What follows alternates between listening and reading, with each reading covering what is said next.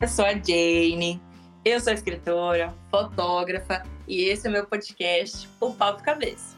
Esse é o nono episódio da segunda temporada da nossa jornada, da nossa trajetória, dessas conversas que te acompanham durante a sua jornada de vida. A gente está aqui com o intuito de acelerar processos, né, fazer você revisar alguns pontos, olhar mais para dentro de você. E no episódio de hoje, a gente está aqui com uma pessoa que é muito querida para mim. Logo, logo ele vai se apresentar. O tema do nosso episódio, o título dele é Vivendo com Compaixão uma conversa com uma pessoa que logo logo irá se apresentar. Olha só, esse episódio vai ser um pouco diferente, porque eu, eu tenho roteiro, né? Nossa equipe fez o roteiro, mas a gente vai se apresentar de uma maneira diferente. Mas para seguir o, o, roteiro, eu vou ler a introdução do que tá aqui, do que prepuseram para nós. Mas depois eu vou fazer uma pergunta diferente. Porque gente, hoje é sexta-feira, hoje é sextou, tô diferente. Para você que tá ouvindo aí também, já vai sentindo o mood do nosso episódio, da nossa conversa, beleza? Bora lá! Olá, ouvintes do Papo Cabeça, podcast. Hoje teremos um convidado muito especial conosco. O nome dele é Lucas Cardoso, mas logo logo ele vai se apresentar para vocês. Aguenta aí! Ele também é conhecido como Sol. Lucas é um criador de conteúdo que traz uma abordagem compassiva à vida. Ele é natural de Belém, no Pará, e já morou em diversos lugares, levando consigo a sua filosofia de vida. Vamos conhecer mais sobre a sua jornada e os insights que ele tem para compartilhar. Lucas, seja bem-vindo. Mas ainda não, calma, calma, calma, calma, calma. Essa é a introdução para a gente seguir o protocolo. Mas a pergunta vai ser diferente. Lucas, barra, o nosso sol. O que você diria? Imagina a situação. Você tá dentro de um elevador e tá ali o, o maior patrocinador do seu trabalho, a pessoa mais assim top. Como você se apresentaria para ela em 30 segundos? É com você. Oi, eu sou o Sol.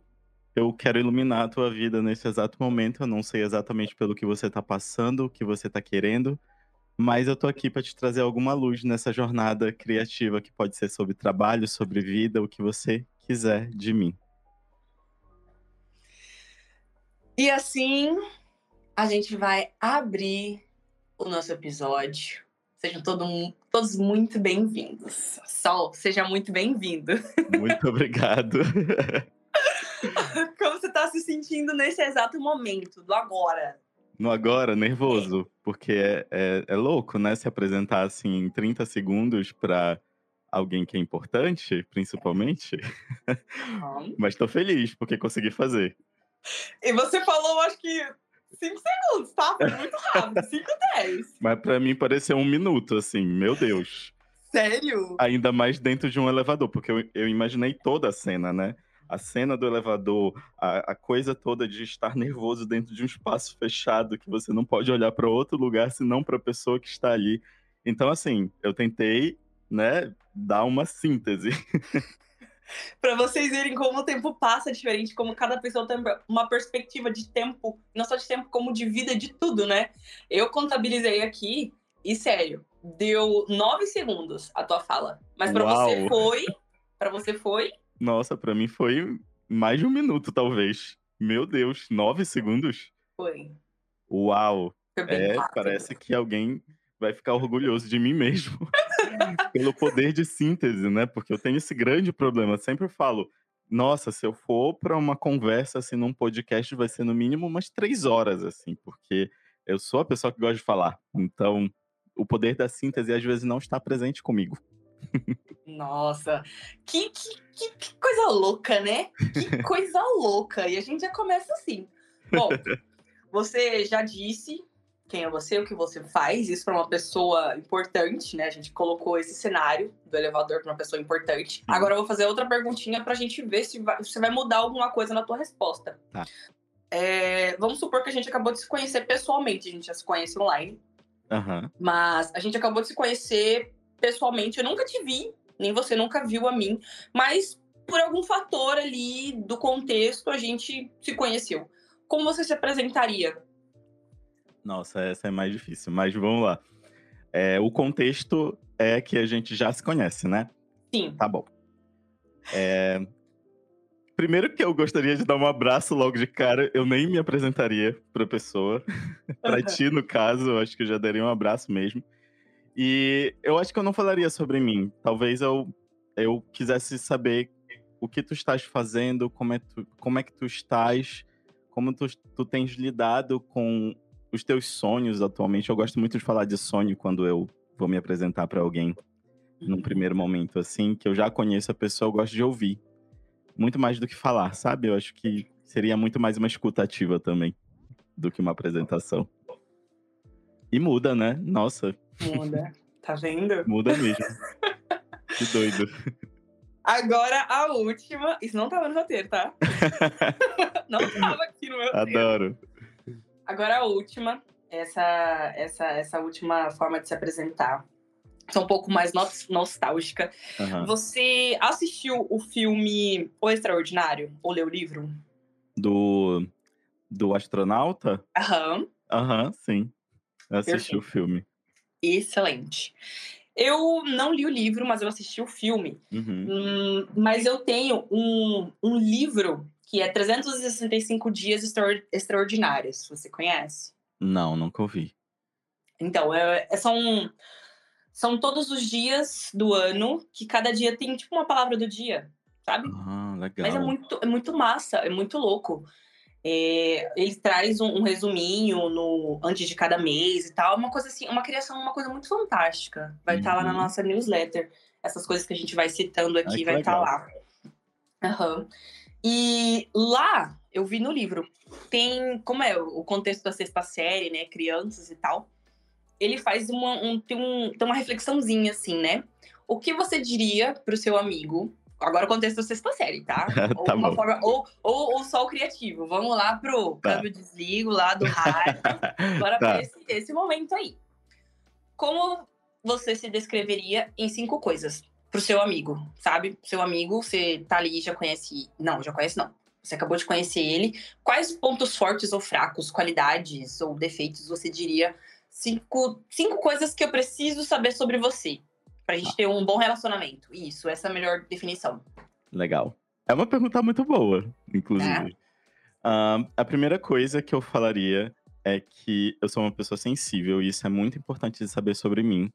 É, jamais passar por cima disso. Eu acho que é uma coisa importante das pessoas saberem de cara, assim.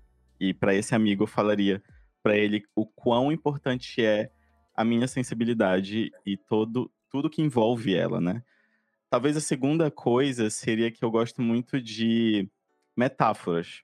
Então, hum. eu funciono muito bem com metáforas, figuras de linguagem, coisas que eu consiga visualizar, sabe? Imaginar, minha mente é muito fértil, então eu falaria para esse amigo que coisas que são lúdicas, como eu gosto muito, né, de usar, é, são muito presentes na minha vida em tudo. É, sejam, sejam em coisas profissionais, sejam em coisas informais com amigos. Eu gosto muito de sempre trazer isso à tona porque eu me expresso melhor. Uma terceira coisa que é muito importante sobre mim é que eu sou um grande explorador. Então, me, me conecto muito com a figura do astronauta por causa disso. É, inicialmente, eu me conecto com a figura do, do astronauta porque eu, eu, era uma pessoa muito tímida e, por isso, eu gostava de me esconder. Então, esse amigo é importante que ele saiba que existirão os momentos em que eu vou, vou precisar botar esse capacete. Não é uma escolha apenas, é importante saber isso sobre mim, que haverão momentos em que eu não quero aparecer e que quero acolher a minha timidez. Mas haverão outros momentos em que eu vou querer, com esse mesmo capacete, explorar coisas, explorar mundos, explorar possibilidades, sonhos. E isso é importante para mim, é, que as pessoas saibam e que esse amigo saiba também. É, uma quarta coisa é que eu amo viajar. E isso é uma coisa que está presente em mim desde muito tempo. Ninguém consegue tirar isso de mim. Desde a primeira vez que eu viajei, é, digo para esse amigo quão importante isso é, ainda tento incentivar ele a fazer o mesmo, porque uma viagem é sempre um encontro e reencontro com você. É, e quinta coisa eu amo escrever. É uma coisa que está presente em mim e que eu sempre incentivo outras pessoas e também, muito provavelmente, incentivaria esse, esse amigo a fazer, uhum. porque a escrita é uma conexão com palavra muito orgânica, de mim para mim. Então são coisas assim muito específicas que tenho, que eu acho que se fosse me apresentar, é, para alguém com coisas, qualidades, etc., seriam essas cinco coisas. Uau! Nunca Já tinha foi pra cinco? Eu ouviria mais, eu ouviria mais cinco. Nossa! Muito bom. Mas, hein, deixa eu te perguntar agora, dessas três formas de apresentação, qual delas você devolveria pra mim? Tá. Das três formas que, que eu já fiz, né? Aham. Eu acho que essa última devolveria. Essa última é muito difícil. É, acho que foi por isso que eu quis, porque eu gosto de desafio. Aí eu me senti desafiado, eu gosto de desafiar o triplo a pessoa. Então, Cara, é, é difícil estar desse lado. tá vendo? Só hora a hora. Ora, Porque cada vez que eu fazia. Muitas, muitas coisas assim que eu, que eu aprendo, eu gosto de compartilhar no meu dia a dia com, com meus amigos, né? Sim, sim. E teve um momento, quando eu comprei o livro, que eu fazia isso com amigos próximos, né? Lá de Vilhena.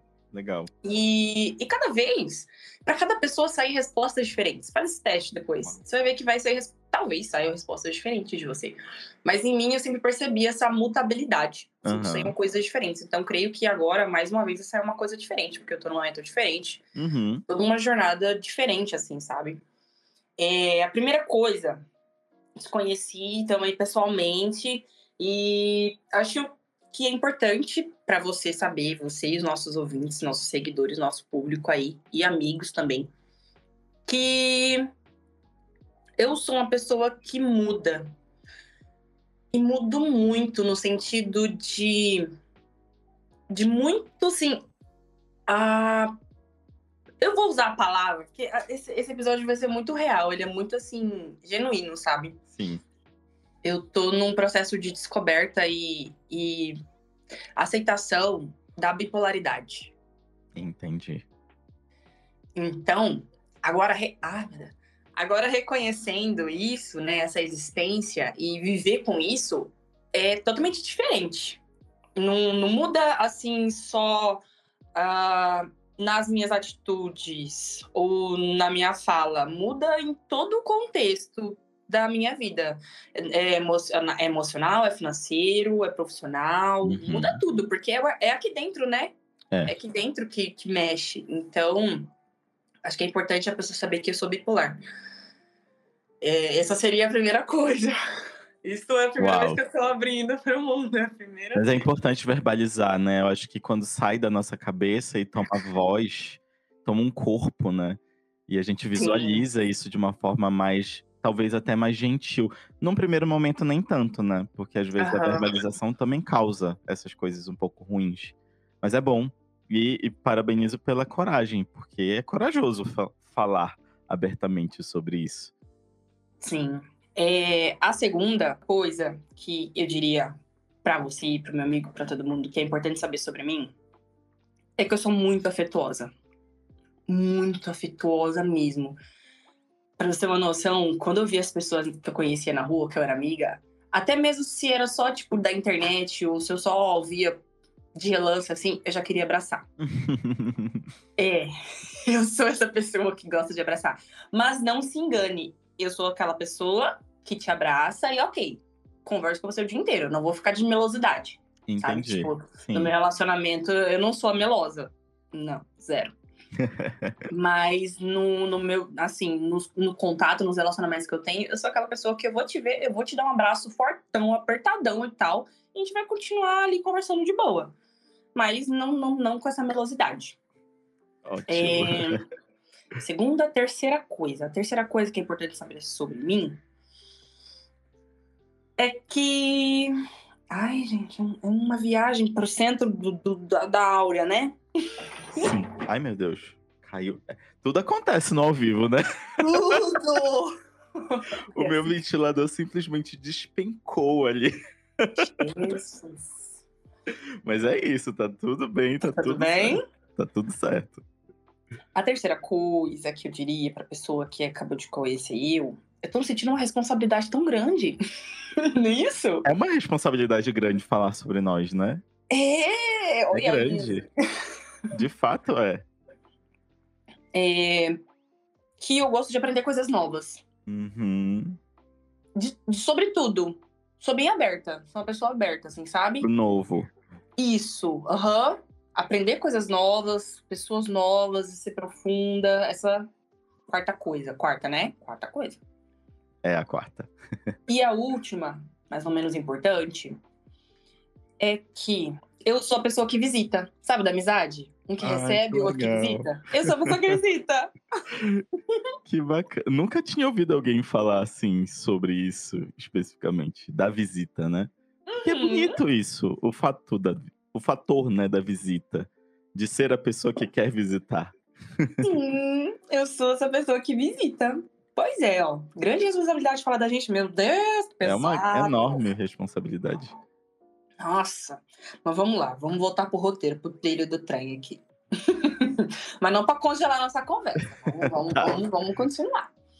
É, Sol, como tá lá na sua bio, né? Pode me chamar de Sol.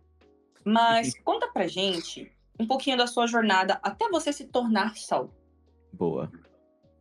É, é, é uma ótima pergunta, inclusive, porque quando, é, contextualizando, quando surgiu a, a questão do, do selinho verificado no Instagram, foi uma questão para mim, porque eu sabia que para eu ter esse selo e automaticamente tornar o meu perfil mais profissional, precisaria acessar o meu nome. Uhum. E eu tinha, eu tinha muitos traumas e coisas relacionadas a ele. Não vou dizer que eu, atualmente não tem alguma coisa ainda, mas é um processo, né? Hoje em dia, se já está lá, é porque o começo do processo já foi iniciado, já tem coisas acontecendo. Então, antes de me surgir, né, como, como sol, me batizar, como eu falo, é, aconteceram muitas coisas, né? Eu vinha de um processo diferente. Eu, desde muito cedo, eu já escrevia, então eu sempre tive na cabeça que eu queria fazer alguma coisa com relação à arte. E isso sempre esteve muito presente na minha vida inteira. Eu não sabia exatamente o que ia ser. É, e aí, nesse meio tempo, eu construí alguns nomes, né? Pseudônimos e tal, no meu uhum. sobrenome. Então, se, se as pessoas forem curiosas o suficiente como eu sou, uhum. se você botar no, na internet Lucas Moraga, M-O-R-A-G-A, tu vai encontrar uma porrada de coisa que eu fiz. Porque é uma fase da minha vida bem grande, inclusive desde a minha pré não, desde a minha adolescência mais ou menos, lá pelos 16 anos, mais ou menos 17, até meados de 25, 26 anos. Então eu fiz muita coisa, é, escrevi, eu tenho dois livros escritos nessa época, é, mas eu nunca publiquei porque ah. Nunca, porque várias questões, né? Quando a gente uhum. entra no meio burocrático das coisas depois do sonho, ou você continua, ou você dá um. volta um pouquinho, sabe? Pensa, será que é isso que eu quero mesmo? Porque eu acessei o mundo do, dos livros com relação a editoras e etc. E aquilo me causou um pânico. E eu era muito jovem na época, enfim, não consegui lidar com isso. E deixei isso um pouquinho de lado, mas ainda é um sonho ter um, um livro publicado. É, e isso vai acontecer, porque já está no meu mapinha ali dos sonhos. Eu falei, vai acontecer, não sei quando, não sei de que forma, mas vou trabalhar para isso. E aí, durante essas escritas, eu sempre me denominei uma pessoa muito inventiva, né? Então, desde muito novo, eu era a pessoa que não conseguia ter tantas é, crianças do meu lado brincando, porque eu não tinha essa vivência de ter muitas pessoas o tempo todo brincando comigo e tal. Então, o que, que eu tinha que fazer? É, eu tinha que brincar só. Então, essa brincadeira solitária me rendia muita criatividade para fazer várias histórias com os meus bonecos, os meus brinquedos. E aí eu comecei a escrever logo depois, assim, e aquilo me deu um, vários gatilhos de pensamento de pensar assim, caramba, eu posso construir um universo todo. Que loucura, né? Eu posso fazer isso. E fiz. Foi exatamente isso que eu fiz, com muito desafio. Eu sempre fui movido muito por desafio, então é, eu fui desafiado por mim mesmo, fui desafiado pela sociedade, fui desafi... É, ah, eu fui desafiado por tudo, na real, né? E aí o que que aconteceu? Eu fiz, né, toda essa conjuntura do livro, escrevi, só que eu tinha essa necessidade visual. E essa necessidade visual é, veio através do cinema depois. Eu me encontrei no cinema porque eu via tudo aquilo muito maravilhoso, é, histórias criando vida, personagens que tinham atores fazendo eles, sabe, dando vida para aquilo. Eu, eu achei isso encantador, ao ponto de entrar na fotografia. Eu comecei a fotografar muito cedo também. Acho que com uns 16, 17 anos eu estava gerindo um grupo de fotógrafos na minha cidade. Uma loucura. Eu sempre fui essa pessoa de não tem oportunidade, eu vou fazer. É, e aí eu comecei a entrar nessa área. E, e, isso tudo fazendo sem estar na faculdade, né? Não estava uhum. em faculdade nem nada ainda. Eu entrei na faculdade, isso tomou proporções, né? Porque eu comecei a estudar publicidade, eu entrei no curso de jornalismo primeiro. Não gostei, porque eu achei jornalismo muito esquisito para mim, não combinou, não deu match. Uhum. E aí, como eu estava fazendo o mesmo curso, é, o mesmo semestre, na verdade, com publicidade, eram as mesmas matérias, eu consegui mudar de curso sem custo nenhum. Uhum. E aí fiz isso, fui para publicidade e propaganda e me encontrei totalmente lá. É, porque tinha um, um, nível de criatividade muito maior, explorar coisas que eu gostava e que eu descobri no meio do processo que eu gostava.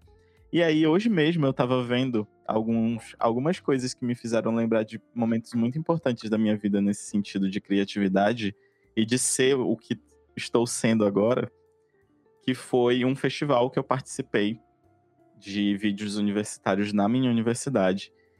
E aí, esse festival era de vídeos, né? Existia toda uma, uma premiação e tal. E aí, é, eles faziam um trocadilho com o um nome, que eu achava muito legal. Hum. Que é com a maior premiação que tem no mundo, né? De audiovisual, cinema, que é o Oscar. Uhum. Aí eles apelidaram de Osga, que é como ah. a gente chama a lagarta aqui, né? Uhum. É, lagartixa e tal. A gente chama de Osga aqui. E aí eles fizeram essa brincadeira e ficou esse o nome. E aí o primeiro ano que eu tava na universidade, eu sempre fui muito ativo, né? No sentido de quero fazer tudo que essa universidade puder me dar e puder me, me oportunizar. Eu Sim. não vou ficar esperando, eu vou atrás das coisas. Ah, mas eu sou do primeiro semestre. Não tem problema, aí que eu vou mesmo, porque eu, é uhum. quando eu tô com a fome do negócio acontecer. E aí eu fui com muita fome participar desse festival, depois que uma das pessoas que ganhou foi fazer uma palestra pra gente e falaram que falaram da, da experiência, já eram alunos experientes que já estavam saindo praticamente da, da universidade e tinham ganho esse festival durante dois anos seguidos. Então, assim, imagina isso para um calouro, né? Eu tava olhando eles assim, encantados, encantado com a possibilidade disso um dia poder acontecer comigo também. E aí eu entrei com muita fome de fazer isso no próximo semestre, que era no segundo. E aconteceu uma coisa muito frustrante. Eu me inscrevi e não ganhei nada, hum. nem fui indicado a nada. Tipo assim, foi um fiasco. Eu realmente fiz um, um trabalho bom, mas a execução não foi boa. E aquilo, para uma pessoa que está iniciando, ou me, me faria desistir, ou ia me dar um combustível ainda maior para continuar. E aí, no próximo ano, depois de tudo isso, chorei, eu fiz todo o meu drama que eu precisava fazer. E na época, eu acho que eu tinha 18, 19 anos.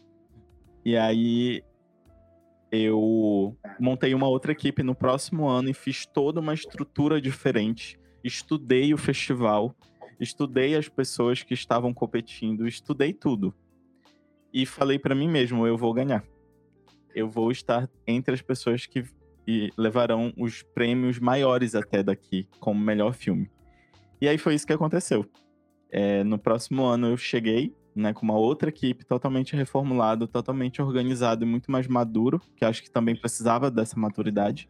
Uhum. E a gente foi, a nossa equipe, nosso curta foi o, o curta mais indicado a todas a, a, as categorias que estavam presentes. Eu acho que a gente foi indicado de 10, 6 ou 5 categorias. e ganhamos todas. Todas as categorias que a gente foi indicada, a gente ganhou. E foi lindo, assim, foi um momento que eu falei, caramba, validações aqui, né? Um uhum. cinema lotado, meu curta ali na tela de um cinema, que é um, é um cinema muito muito visado aqui por causa da história, porque é o maior cinema em funcionamento até hoje, o maior e mais antigo cinema em funcionamento da América Latina, que é o Cine Olímpia. Eu tive a oportunidade de estar nele fazendo todo esse processo. E aí foi só subindo de coisas, as coisas acontecendo. No próximo ano, eu fiquei ainda mais visado dentro da universidade, porque quando você ganha um festival assim, as pessoas começam a falar, né? E uhum. aí eu falei, beleza, eu vou investir mais tempo e mais estudo para vir no próximo também com uma gana maior, porque era o último ano que eu podia participar, porque eu já estava no, no, período de TCC praticamente. Uhum. É, eu já estava, na verdade, em período de TCC. E aí eu fui com base numa pesquisa que eu fiz no meu TCC, que foi sobre a ausência de representatividade negra no cinema brasileiro. Uhum. E fiz um, um, doc. Esse doc foi passado durante a minha apresentação de TCC. E tenho muito orgulho de falar que fui um dos únicos da minha sala que tirou excelente. Então, isso é um orgulho gigante para mim, porque tinha muita gente na minha sala.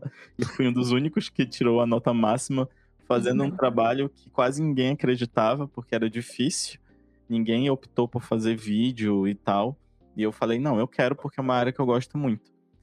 E aí, eu fui para esse ano, mesmo com todos os perrengues, todas as coisas, eu ainda fiz um outro curta-metragem que se chamava Pretas. Uhum. E aí que começa a história do Solzinho. Ah. Porque é, esse curta me levou para lugares inimagináveis na minha vida. Porque era para ser só um curta, a gente se inscreveu nesse festival, ganhamos o próximo ano repetir a história daqueles. Lembra daqueles alunos que falaram que ganharam dois anos seguidos e eu falei que também ia ganhar? Uhum. Pois é, você está falando com um vencedor também, que ganhou dois anos seguidos. E é um feito que quase ninguém conseguiu, acho que só eu, né, e a minha equipe. Na verdade, eu e minha equipe, não, né? Porque as equipes mudaram de um ano para o outro, então acaba que no fim foi eu que permaneci nas duas, né? E foi uma coisa muito louca, porque a gente investiu 350 reais, que era a única coisa que a gente tinha para fazer o episódio rodar.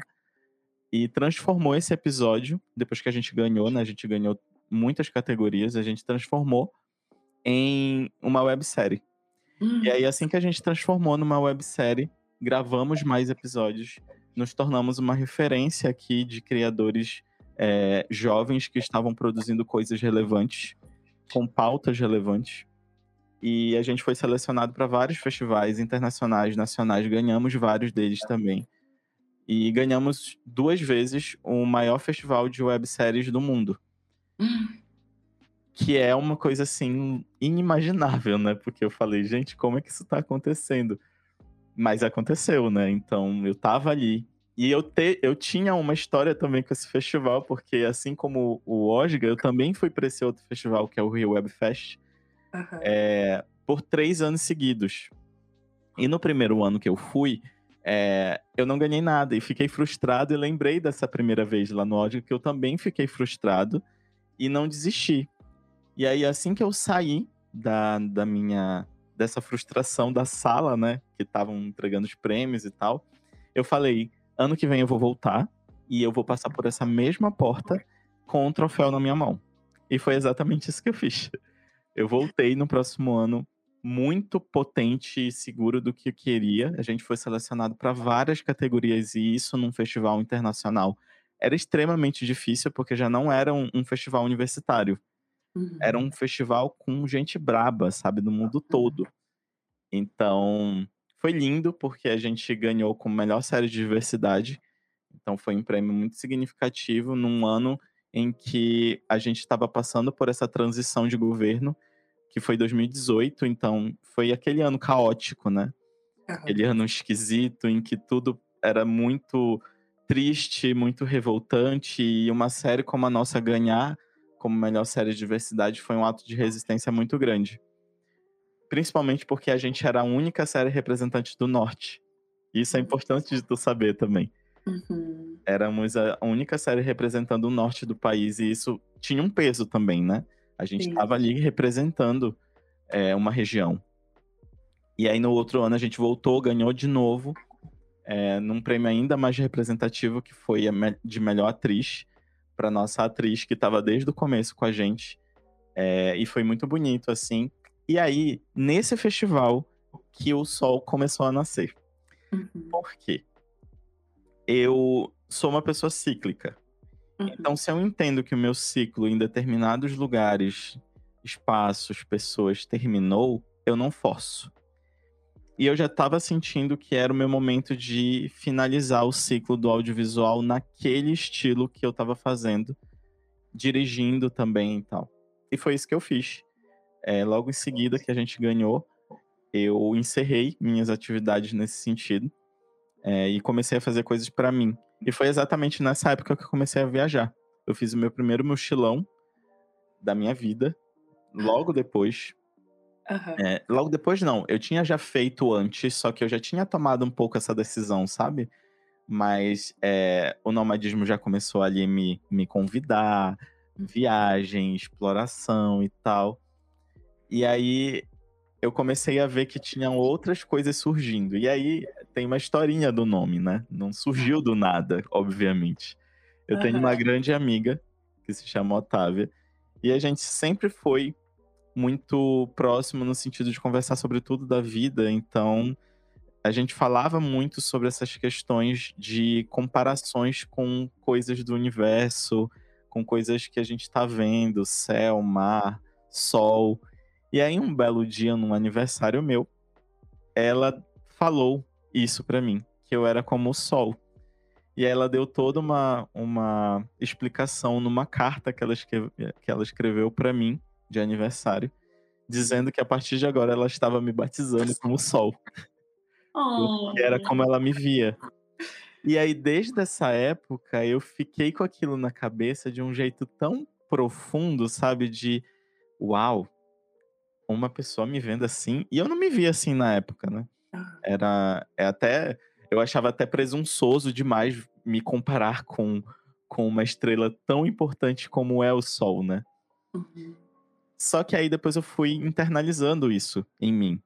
Comecei a viajar, comecei a encontrar pessoas, conhecer culturas diferentes e comecei a ver que eu tinha a possibilidade de fazer qualquer coisa que eu quisesse na minha vida. E aí eu comecei a internalizar, internalizar, e aí chegou a pandemia. Na pandemia, é, assim como muita gente, eu passei por muitas dificuldades, né? No sentido financeiro, no sentido emocional. E aí foi nesse momento que eu falei, para eu continuar existindo de maneira plena, eu preciso acoplar esse nome à minha trajetória.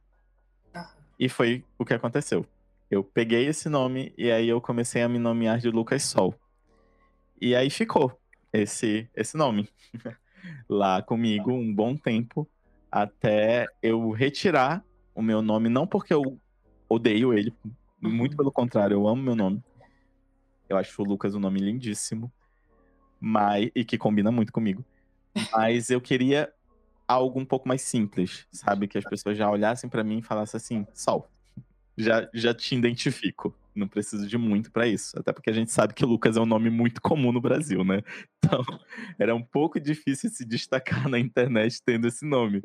Mas é, com o Lucas Sol já deu uma mudada de figura nesse sentido. E aí, o que, que aconteceu logo em seguida? Eu comecei a viajar, comecei a internalizar ainda mais esse nome, é, comecei a viver novas histórias, comecei a escrever novos capítulos dessa história e dessa trajetória que eu estava tendo. E depois disso tudo, de viver isso, eu comecei a internalizar um pouco mais esse nome, que foi o momento que eu tirei o Lucas e botei só Sol. Uhum. E aí, para demarcar esse tempo muito importante na minha vida, que foi é, me sentir energizado por esse nome e verbalizando o tempo todo para ver se aquilo de fato é, me abraçava de alguma forma, eu fiz uma tatuagem. E eu sou uma pessoa que gosta muito de tatuagem, então é, todas as tatuagens que eu fiz até hoje têm muita história. porque eu gosto que elas tenham. Não é necessário que você tenha uma história para fazer uma tatuagem, mas eu gosto de ter porque eu gosto de ressignificar também. E aí foi uma, com uma grande amiga minha que já tinha me tatuado. E eu falei, amiga, eu preciso de uma tatuagem muito séria agora. e ela falou, vamos lá, vamos fazer. E aí eu falei, beleza, vamos lá. E aí quando eu cheguei lá, eu falei pra ela, eu, eu ainda tava muito em dúvida quando eu cheguei. A frase que eu queria era, eu sou o sol. E não era eu sou o sol, era o sol. Então, uhum. existia um nível de preciosismo ali, grande nesse artigo. Sim. E potente, né? Porque quem que esse menino acha que ele é para dizer que ele é o sol, né? eu, eu ficava pensando isso. Só que aí quando eu cheguei lá e a gente começou a conversar, ela me deixou muito à vontade e ela falou: "Amigo, mas você é o sol. E tá tudo bem. Tá tudo bem se sentir assim. E que bom que você se sente assim, porque eu te vejo assim também. E aí eu falei, cara, se tanta gente me vê dessa forma, por que, que eu não posso me ver também? Sim. E aí eu falei para ela, pode meter ficha. Eu quero num lugar é, em que eu consiga ver, né, no espelho e tal, e que eu consiga mostrar para outras pessoas e que outras pessoas consigam ver facilmente em mim também. Aí eu tatuei aqui abaixo um pouquinho do, do pescoço, na parte do peito, e ficou. E aí, a partir desse dia, uma coisa muito interessante que aconteceu foi que eu tenho esse vídeo até hoje. Ela gravou um vídeo em que ela tinha acabado de fazer a tatuagem e o meu, a minha pele estava pulsando, como se fosse um coração. Nossa. Ali no, no sol, exatamente na palavra sol. E eu fiquei assim, meu Deus, que loucura! Eu salvo esse vídeo, deixo ele salvo comigo até hoje, porque é um vídeo muito, muito potente. Eu posso sentir quando eu lembro disso. E aí eu comecei a internalizar, né? Isso para mim, até começar a externalizar. Aí foi o ponto de virada. Porque quando eu comecei a criar conteúdo na internet, eu ainda tinha muita dúvida sobre tudo. ainda tenho algumas dúvidas que eu acho que a gente vai ter sempre, né? Mas quando eu comecei a falar sobre, né, me identificar e falar, foi quando eu comecei a viajar como nômade. Uhum. E aí já foi um tempo mais sério da minha vida, um pouco mais sério, porque eu já estava levando as coisas um pouco mais a sério também. Não que eu não levasse antes, mas com relação a me nomear. Então eu chegava nos lugares, as pessoas perguntavam para mim, é, se, iam se apresentar para mim, eu me apresentava como Sol e todo mundo sorria automaticamente para mim. Era muito engraçado isso, porque é incomum uma pessoa se chamar Sol, né? Tipo, de cara, ou assim, ah, meu nome é Sol. E o pessoal, mas sol de quê? Não, é só sol. É apenas sol. Aí o pessoal ficava, nossa, que lindo. e assim eu conseguia é, verbalizar essas coisas bastante, né? Esse nome. E isso começou a fazer parte da minha comunicação como um todo. Uhum. E ultimamente tenho tido cada vez mais orgulho disso, porque eu acesso a minha criança que eu já citei aqui, né? Desde o começo eu tô falando dessa criança, de como foi esse processo do começo, né? E eu sinto que tô honrando também essa criança. Porque eu sempre fui essa pessoa lúdica que aprendeu dessa forma, que gosta de consumir coisas assim, que gosta de se expressar assim, porque eu fui uma criança tímida e eu também era um adolescente tímido. Então, eu precisava buscar artifícios que pudessem é, validar a minha, a minha comunicação. E hoje eu tô fazendo isso, sabe, com as coisas que tenho criado, e isso me deixa muito orgulhoso, porque antes eu pensava que por eu já ser adulto, eu adulteci. eu oh, falo muito essa palavra. Que eu adulteci em muitos aspectos e fazer esses conteúdos hoje tem me tornado uma criança novamente mas não uma criança infantilizada como a gente costuma conhecer quando a gente fala sobre ah, essa pessoa é muito infantil, ela é muito criança. Não é sobre isso. É sobre a pureza, é sobre o jeito de lidar com as coisas de forma sincera, honesta. É sobre isso, é sobre essa criança que eu falo. E fazer os tipos de conteúdo que tenho feito hoje tem sido um desafio justamente porque como eu falei para mim mesmo um dia, teve uma vez que eu criei um vídeo que até hoje me emociono bastante com esse vídeo, é que eu encontrei com uma criança num dia que eu tava trabalhando e essa criança se conectou muito comigo e assustadoramente ela parecia muito comigo quando eu era criança. Nossa. E pareceu uma visita mesmo. Inclusive, eu posso até te mandar esse vídeo, porque ele existe. Ele tá no YouTube ainda. É, então, a era youtuber ainda vai acontecer, porque ela já aconteceu um, um dia e vai acontecer ainda, de novo. É, e nossa, foi bonito, porque eu lembro que teve uma frase específica, assim, que esse vídeo traz, dentre as várias, que era assim: no meu aniversário de 10 anos, eu fiz um pedido. E esse pedido era que eu não queria crescer. E aí isso me traz à tona muita coisa, né? Porque eu, eu lembro que isso aconteceu também em algum momento da minha vida. Essa frase foi um amigo meu que falou para mim, eu quis introduzir no meu vídeo. Mas aquilo me atravessou, como se eu tivesse vivido exatamente essa frase. Porque no fim das contas, tudo que eu faço é pensando nisso também. No fim das contas, eu não queria ter crescido. Eu queria ter vivido mais nessa época. Mais, bem mais. E tudo que eu tenho criado ultimamente tem sido para resgatar isso, sabe? Muita gente já percebeu. É, todas as coisas que tenho feito. É, existe uma conexão de nostalgia também. Uso sim elementos que eu utilizaria quando eu era criança é, vejo esses elementos e fico doido para querer criar alguma coisa em cima disso. Então, eu acho que ultimamente eu tenho estado numa fase de acessos permitidos agora, em que eu acesso essa criança, eu permito que ela invada o meu espaço de uma forma afetuosa e abraço e acolho ela. Porque antes eu fazia o contrário, né? eu ignorava e ainda é, quando ela tentava falar, eu não escutava e gritava e eu ficava estressado e muitas coisas assim que hoje em dia mudou porque eu resolvi acolher. Resolvi acolher essa comunicação, resolvi acolher que eu não sou uma pessoa extremamente séria, resolvi acolher que eu não sou uma pessoa é, talvez muito ríspida, rígida, que falaram que na internet é necessário às vezes ser assim para você impor autoridade e se for para ter autoridade assim, eu prefiro não ter autoridade nunca, porque eu não consigo ser. E todas as vezes que eu tentei ser essa pessoa, o que que aconteceu? Eu me machuquei. E esses machucados, muitos deles foram irreversíveis. Então eu não quero me machucar novamente, sabe? Porque a gente só tem essa vida aqui. E a gente tem que aproveitar de fato, sabe? Entender que o nosso processo é tão único a nossa vida é tão única, tão preciosa que não tem como a gente deixar que outras pessoas ditem como você tem que ser. Porque no fim das contas é a gente com a gente mesmo. Tem uma música que eu gosto muito que ela diz assim: Deixa eu ver se eu vou conseguir lembrar dessa música. É, Quem paga o preço de me ser sou eu.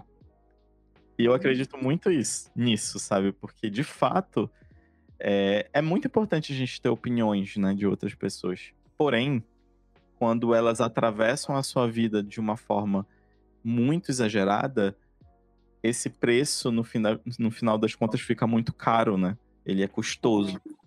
E não é bom, porque a gente sabe que a gente tem que pagar certos preços. E o preço de pagar, né, esse, esse valor que eu preciso pagar para ser quem eu sou numa sociedade como essa que a gente vive, ele é muito alto. E eu tive que escolher, né? Depois de algum tempo, de toda essa história que eu te narrei, eu tive que escolher é, quem que o sol seria, sabe? Como ele iria abraçar toda essa potencialidade, toda essa multifaceta, tudo que tenho, tudo que não quero ter, tudo que não quero ser. Como abraçar tudo isso? Porque eu sou um universo inteiro, né? Então, ao mesmo tempo que me sinto muito o universo inteiro, também me sinto miúdo. Eu, eu me encontro na minha miudeza também. E esse encontro na minha miudeza me faz aterrar. E esse aterramento ele é muito importante para eu continuar sonhando, porque viver só na base do sonho também machuca. Também te torna uma pessoa muito desligada do que está acontecendo e você pode machucar pessoas assim quando você está desligado demais vivendo no mundo de sonhos. Eu já mudei um pouco esse mindset. Eu quero viver muito mais hoje sonhando e realizando esses sonhos. Eu não quero ficar o tempo todo só sonhando e acumulando, sendo um acumulador de sonhos. Eu quero ativar esses sonhos em mim para que eles se realizem. E aí uma das grandes missões que eu comecei a ver que tinha e desde muito tempo isso era que eu tinha uma grande missão de ajudar pessoas. Eu não sabia exatamente o que que era, não sabia exatamente como eu iria fazer, mas eu falei, um dia eu vou descobrir. E eu vejo que com todo esse movimento que tenho feito, cada vez mais eu tenho desco descoberto tudo isso, né? Porque as pessoas que têm chego até mim são essas pessoas que precisam de fato e se comunicam com toda essa narrativa e toda essa comunicação que eu tenho falado. Então, é, esses dias mesmo, eu escutei uma coisa que me deixou bem reflexivo, sabe? Do tipo, por que, que as pessoas são cruéis com algumas palavras? Falaram assim, é, resumidamente, você é muito cute, fofinho pra internet. E aí eu fiquei com isso na minha cabeça, né? Uhum. Como que a gente tem que ser pra internet, então? se a internet tem que. Teoricamente é um, espaço democratizado, né? Em que todas as pessoas podem estar. Ou seja, todos os jeitos também podem estar. Dentro do ético, né? Dentro do que é aceitável. E aí eu fiquei me questionando sobre como as pessoas conseguem podar umas às outras. E como eu não gosto de ser podado e não gosto de podar ninguém. Uma coisa é você aconselhar, né? Outra coisa é você deduzir, é, uhum. afirmar coisas sobre alguém. E aí aquilo me deu uma motivação maior, do tipo, uhum. eu agora que eu quero ser fofo mesmo. agora que eu vou ser fofo do meu jeito, sabe? Porque eu sou uma pessoa real. Eu sinto uhum. também, eu partilho minhas vulnerabilidades, porque parece que é muito fácil partilhar isso na internet. Não é, gente. É uma exposição muito grande que a gente tem ali. Então, você partilhar vulnerabilidades, falar sobre sua história, falar sobre as coisas que te afligem, não é fácil. Não. Não é fácil. Não é uma coisa que você vai conseguir da noite pro dia. É, eu vejo muitas pessoas falando para mim, nossa, mas tu consegue já fazer. Tu já tem um nível de comunicação muito bom. Sim, mas antes disso tudo, rolou todo uma, um background aí, gente. É. Então isso precisa ser levado em consideração também, porque não é um, um, uma coisa linear. Não é todo dia que eu tô com a minha terapia mega em dia. Não é todo dia que eu tô com a minha autoestima em dia. Não é todo dia que eu tô querendo falar. Não é todo dia que eu tô sentindo coisas prazerosas. Então, assim, você lidar com todos esses sentimentos também é solar. Isso também é o sol. Porque o sol também se esconde, né? Uma das coisas que a minha amiga falou na carta foi justamente isso. Que foi talvez uma das coisas que eu mais me conectei, no sentido de pegar isso para mim e falar: tudo bem, eu posso ser o sol. Porque o sol, é, qual que é a, a, a graça toda de ser o sol? Ele também se esconde, né? Ele também pode ficar escondido. Mas a imponência dele é tão grande, a presença e força natural dele é tão grande, que todo mundo sabe que ele tá ali. Olha que louco, né? E isso é muito bonito, porque é, você não precisa ficar desesperado porque ele desapareceu. Ou pensando que ele morreu, ou pensando que ele nunca mais vai aparecer. Porque ele vai. Ele só foi coberto pelas nuvens num dia nublado, num dia que estava chovendo. E que são esses dias que acontecem também comigo, que eu não quero brilhar também. Porque muito se é cobrado de pessoas que as pessoas olham e falam: não, essa pessoa é iluminada, é, é uhum. é motivo de inspiração. E aí eu sempre pergunto, gente, mas esse lugar ele é perigoso também. Então, é. calma, né? Tenham calma em referenciar as suas referências, em enaltecer as suas referências, porque vocês podem sim provocar danos nas pessoas de forma exagerada, né? Se for de forma exagerada. É, tratem como uma pessoa. É humano. A gente sente também. É, a gente tá ali sentindo, sofrendo, com, com coisas muito pessoais até, né? Então eu acho importante falar sobre isso, sobre como é, há um espetáculo nessa coisa da inspiração, em que parece que a pessoa que é um motivo de inspiração para outra, ela nunca pode errar. E eu falei para mim mesmo um dia: nossa, se for para estar nesse lugar, eu não quero estar. Tá. Eu não quero servir de inspiração se eu for entrar numa outra caixa, né? Uhum. Não quero ser.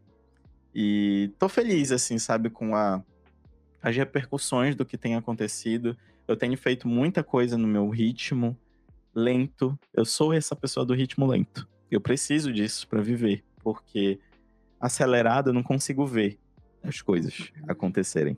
Eu não consigo curtir a paisagem do lado de fora. E isso eu aprendi muito na terapia.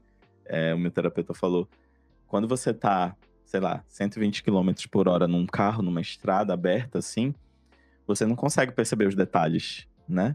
Do lado de fora. Você consegue perceber o macro, que é maior de ver. Mas o micro, as particularidades, as miudezas, você não consegue ver, porque tá passando muito rápido.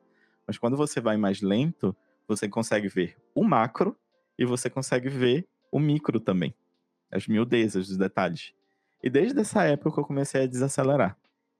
Falar para mim mesmo que tá tudo bem, tá tudo bem mesmo, não ir no mesmo ritmo que todo mundo. Isso é um processo? É. Eu aprendi isso da noite pro dia? Nunca. Até hoje ainda me dá uns, uns estados doidos, assim, uns estalos assim que eu falo, eita, já tá acelerado, calma lá. Calma lá que já passou desse, desse sinal vermelho já tem um tempo, já vai levar umas multas doidas aí. Não pode, né? Vamos dar uma voltada, vamos desacelerar.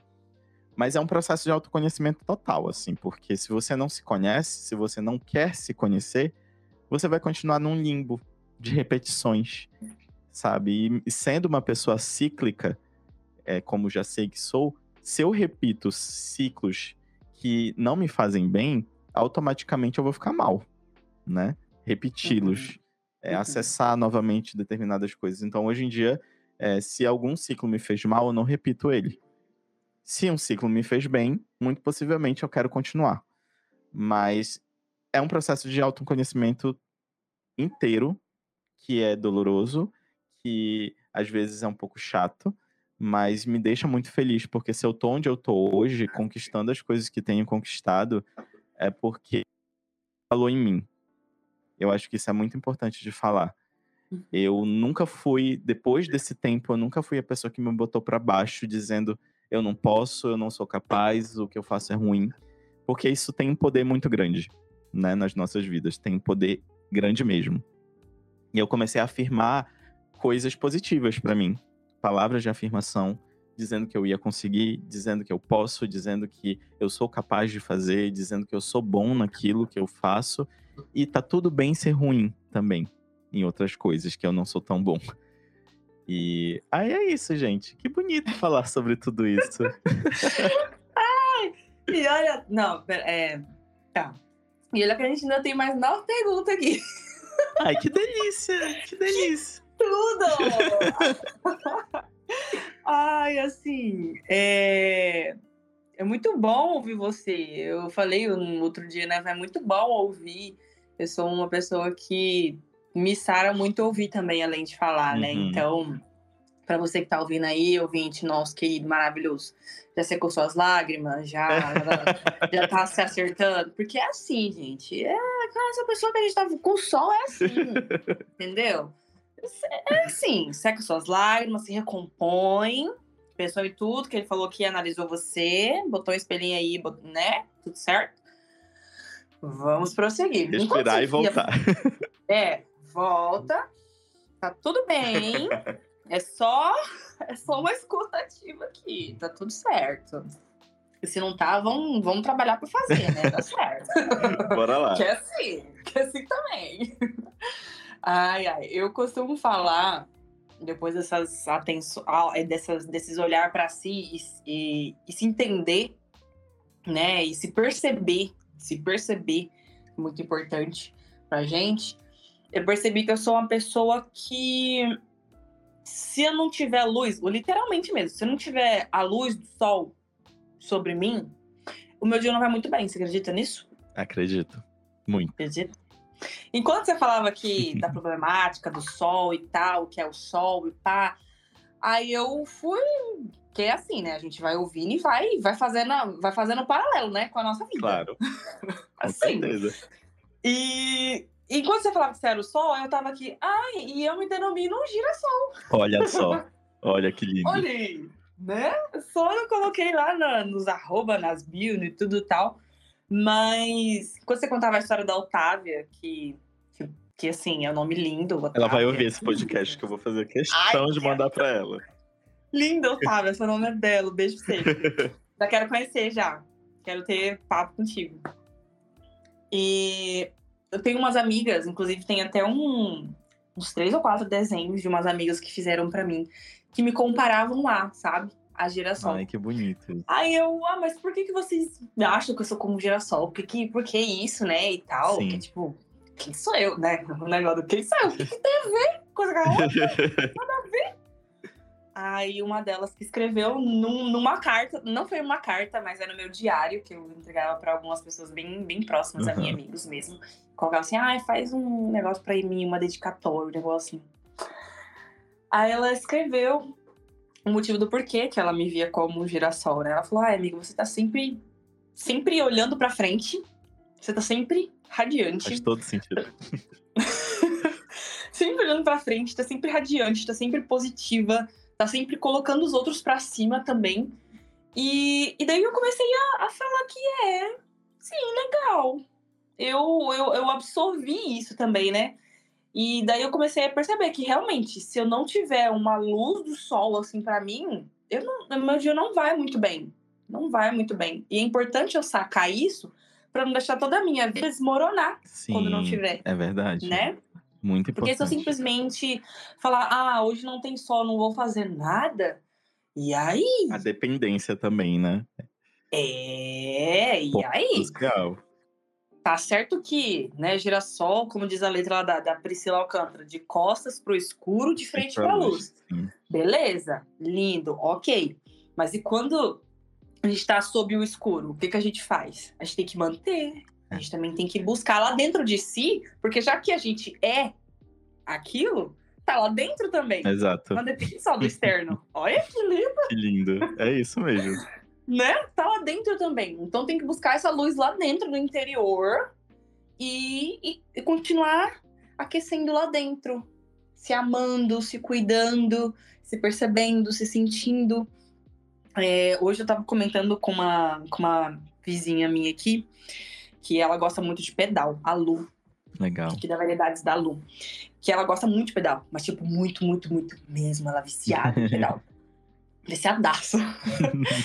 só que daí ela, em um momento da fala dela, falou assim: só que eu tenho que cuidar com essa minha paixão, com esse meu amor pelo pedal, porque senão ele vai consumir as outras coisas que eu também gosto. Boa. Né? Eu também gosto de passear, no final de semana, passear, caminhar mesmo, andando uhum. com o cachorrinho dela lá, que é o neto dela, falar que é o cachorro dela. O neto dela, o cachorro. Ela também gosta de ir no cinema, ela gosta de visitar amigas, tomar um café, tomar uma breja. Então, é, sabe, os equilíbrios da vida que a gente precisa tendo, uhum. né? Tá, eu gosto muito de pedal, mas eu também gosto de ir no cinema. Então, eu não vou sempre estar final de semana no pedal, vai dar, vai dar. Não, vou fazer todas as coisas que eu gosto também. É importante a gente ter esses equilíbrios. Totalmente. E daí, outra coisa que você foi falando, que eu deixo, você vai, que vai, depois a gente dá o, throw, o throwback, a gente volta e, e comenta. E, que tá sobre isso também, né? O que a sociedade geralmente impõe pra gente, mas quem é você para se sentir assim? Quem é você para se denominar como tal? Hoje eu tava consumindo uns podcasts, porque não só pode fazer, a gente também tem que estar tá olhando aí, né? Que nem você falou, não pode estar na sua bolha ali vivendo seu sonho, achando que ninguém faz, ninguém sabe. Nossa, ninguém sim. Né? É, esse podcast ele nasceu porque eu ouvia muito um, e daí eu falei, ah, vou também. eu gosto, vou também. Entrar na onda, claro que com propósito, né? E e daí no, no episódio, no último episódio lá do, do episódio Só Os Falar, do podcast Só, Só Os Falar da Fernandes Gabi, ela tava falando, o título desse episódio é A Ditadura da Beleza. E ela é bem rápido o, os episódios dela. Uhum. Só que, nossa, ela joga tanta coisa na sua cabeça você fica, meu Deus, eu vou. Eu, eu, falei, eu fiquei pensando, eu quero isso transcrito. Eu vou transcrever isso aqui porque eu quero refletir sobre isso. Que maravilhoso. Isso é muito, isso é muito, isso é muito problemático, isso é uma problemática. Que, olha só, a, o mercado da beleza é grande, é enorme, né? Sim. Sabe aí que o mercado da beleza, produtos, serviços, e lifestyle, tudo isso é muito grande. E o mercado da beleza entendeu que não, não é, entendeu? Mas ele só existe enquanto a gente entende que, que a gente precisa disso, Nossa. sabe? Dos produtos, dos serviços. Eu só, eu só, eu só posso ser bonita se eu tiver aquele batom. Eu só posso ser bonita se eu tiver aquele gloss. Eu só posso ser bonita se eu tiver aquele, aquele, aquela máscara de cílios, né? Ah. E daí fica essa, essa, essa, essa, essa pergunta sempre. Você precisa disso né, o, o do, dos desejos. Você precisa disso, você precisa daquilo, daquilo outro, daquilo outro e tal e tal. E ela falava do porquê que ela colocou o, o silicone dela, porque na época foi tudo um. Ela era adolescente e tal. E, enfim, gente, ouçam lá Uau. também. É problemático. Uau. Problemático demais isso. De, de uma grandeza assim, Nossa, assim, gigante. Uhum. E daí, olha só o que, o que fica implícito dentro dessa ditadura da beleza é que a gente. Isso, redes sociais. A gente não pode, parece que, se sentir bonita.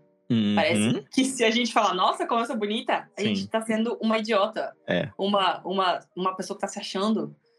Eu não sei nem quais são os memes pra isso, porque. porque enfim, né? Mas olha só, tipo, ai, eu não posso falar que a minha unha é bonita. Ai, eu não posso falar que a minha pele é bonita. Porque se eu falar isso. Sabe? Sabe? Só perguntas aqui, não, não tô trazendo respostas. É, é pra gente pensar mesmo. Já tô pensando. é, é pra gente pensar, né? Vamos aí. E. Mas enfim, essas eram as duas coisas que eu queria falar a respeito da sua fala. Depois você passa pra, pra gente o nomezinho da música lá pra gente colocar no print do episódio. Beleza? Com certeza, vou passar. É, você comentou, né? A gente sabe que tu é nômade, só que de um estilo, só que mais slow, né? Isso. Mas, mas não assim, ah, eu tô aqui, tô lá, tô lá, igual a Sofia, um é. continente no outro e tal, na, na, na. Loucura. Como mencionei aqui, você é mais compassivo. Você vai, vai de um tempo mais. Um tempo mais lento, você falou que precisa dessa, dessa, desse, desse, desse tempo, assim. E como essas experiências de lugares diferentes pelo, pelo, pelo continente continente americano do sul aqui, não sei exatamente quais tantos lugares você esteve, mas como isso muda a sua perspectiva de vida, se é que muda, como isso mexe com você, como isso se desenvolve dentro de você, esse seu estilo de vida de nômade? Eu acho que nasce de uma urgência, primeiramente, porque eu me sentia muito paralisado aonde estava, fazendo o que estava fazendo. Então acho que foi um momento de me, me olhar com uma gentileza maior para que eu pudesse experimentar novas coisas através de novas experiências. E eu faria isso através de viagens, né? Uhum. Mas adotando um estilo de vida mesmo, que é o nomadismo. Só que aí eu comecei a viajar, comecei a ver muita coisa que pregavam na internet e que na prática não funcionava, porque quando a gente viaja, o que que acontece? No nomadismo é diferente. A gente não está viajando a passeio. A gente está uhum. vivendo a vida normal. É como qualquer outra pessoa que tem sua rotina, que trabalha, que tem seus afazeres e etc. Então, quando a gente vai para um outro lugar, muitas coisas começam a acontecer, né? Por exemplo, eu estava dentro de casa, na minha cidade, e tinha muita coisa que eu não acessava. Tipo, uhum determinados preconceitos que eu experimentei durante viagens, vi né, nitidamente ali a existência dele de forma palpável, visual e ouvindo. Uhum. Então, viajar me trouxe essa perspectiva nova que eu sabia que ia acontecer, mas quando você tá ali vivendo você a situação, nenhum relato que você teve de outra pessoa que você escutou ele às vezes faz tanto sentido.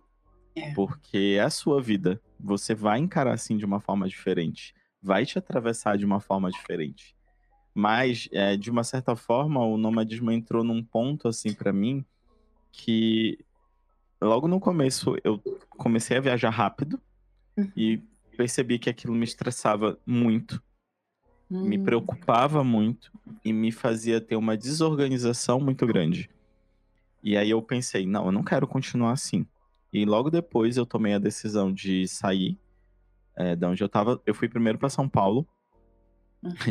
e todo mundo brinca, né? A gente nômade brinca que eu escolhi a pior cidade para começar o nomadismo, né? Que é a cidade que, nin que, ninguém escolhe para ser nômade.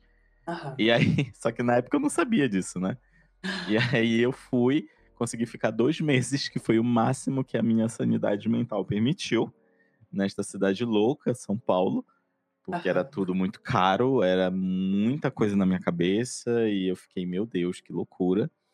E nessa época eu também cometi mais uma loucura, mas uma loucurinha boa, que foi eu comecei o meu nomadismo com, na época, meu namorado. Então, assim, eu já fui morar com ele.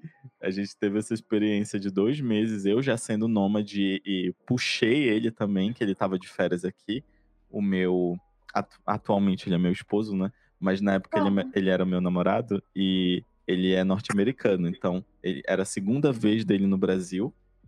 E aí a gente estava com muitas expectativas, né? Eu, principalmente, porque eu estava saindo de casa, era muita coisa envolvida.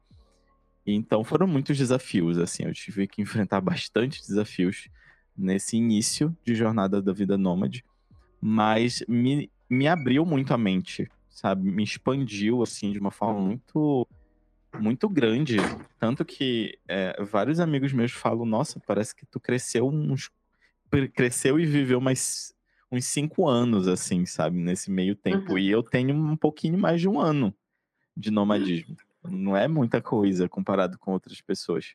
Mas é porque uhum. o nomadismo ele te coloca em situações mais intensas, sim. Tu vive mais intensamente determinadas coisas e realmente parece que tu tá vivendo muito, muitos outros anos. E aí, logo em seguida, depois de São Paulo, eu fui morar em BH, que é a cidade do coração, assim, que eu tenho, que foi o destino que eu mais amei ter ficado e morado. E foi o destino que eu mais fiquei também, né? O tempo maior. Eu passei quatro meses morando lá.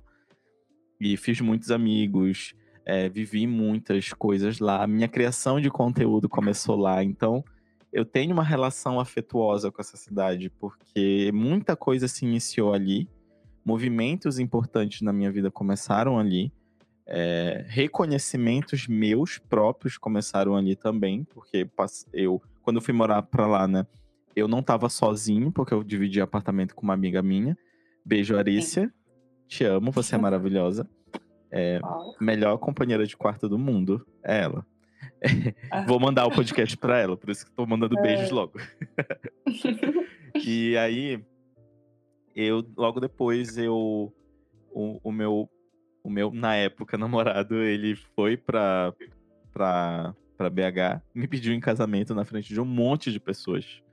Nossa. Foi uma loucura, gente, generalizada nesse dia porque ele foi pro evento que eu ia toda vez, que é o Tranquilo. O Tranquilo uhum. era um uhum. evento de música, né, que vários artistas locais se apresentavam e tal, e lotava toda vez. E não foi diferente nesse dia. Lotou. E ele fez o pedido do casamento na frente de todo mundo. É, eu morrendo de vergonha. E ele cantou uma música para mim, que é a música que ele compôs para mim. Ele canta também, né? Ah. E aí eu derreti ali mesmo, fiquei por lá. Até hoje, talvez o meu corpo ainda esteja lá. Eu acho que fiquei por ali mesmo.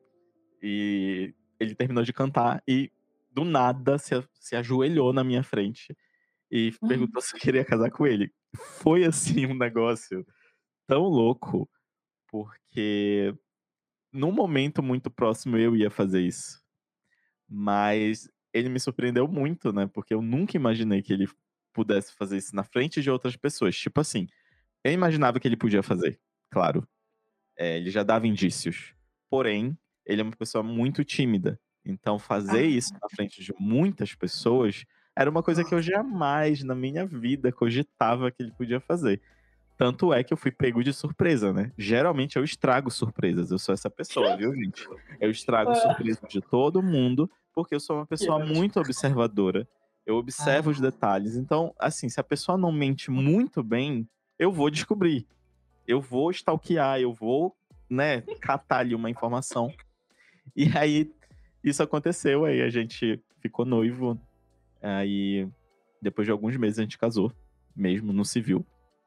Tivemos as nossas, as nossas vivências nesse sentido. E aí eu dei uma pequena pausa agora no nomadismo, uhum. porque eu tô focando no meu negócio e eu preciso de uma estruturação básica de conforto, principalmente, e de não ficar preocupado viajando de um canto para o outro, né?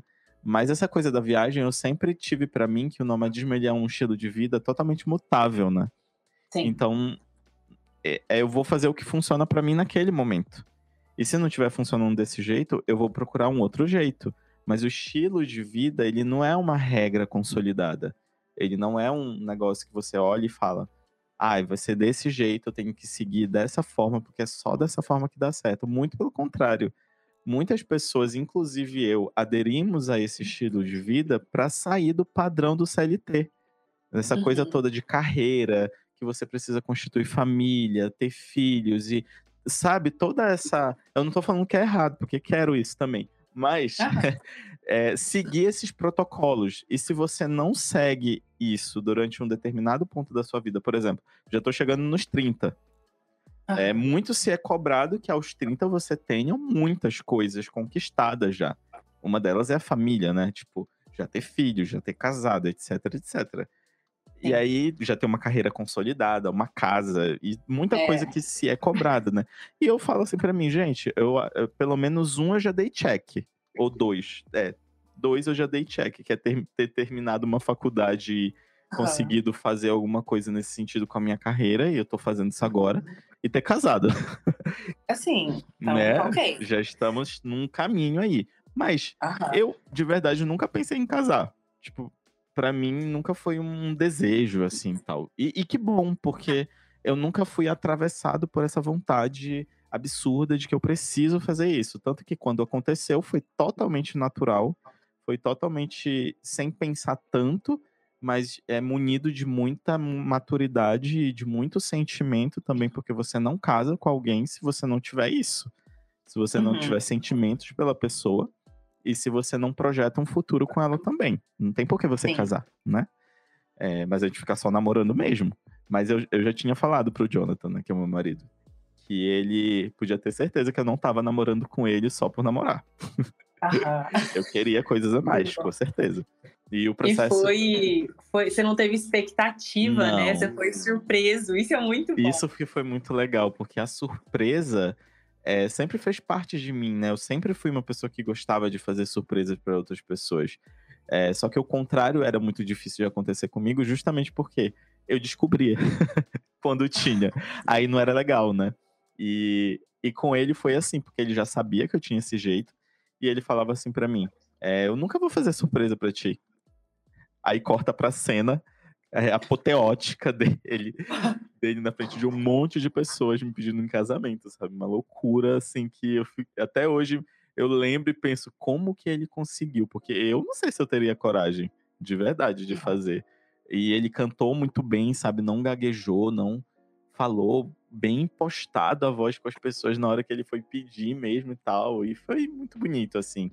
O nomadismo me proporcionou muita coisa boa nesse ponto de me enxergar, sabe? Eu acho que todo mundo que puder algum dia na vida testar esse estilo de vida, pelo menos por algum tempinho, é, tem que fazer, porque em menos de um ano eu consegui fazer tanta coisa que estava estagnada, sabe, em mim.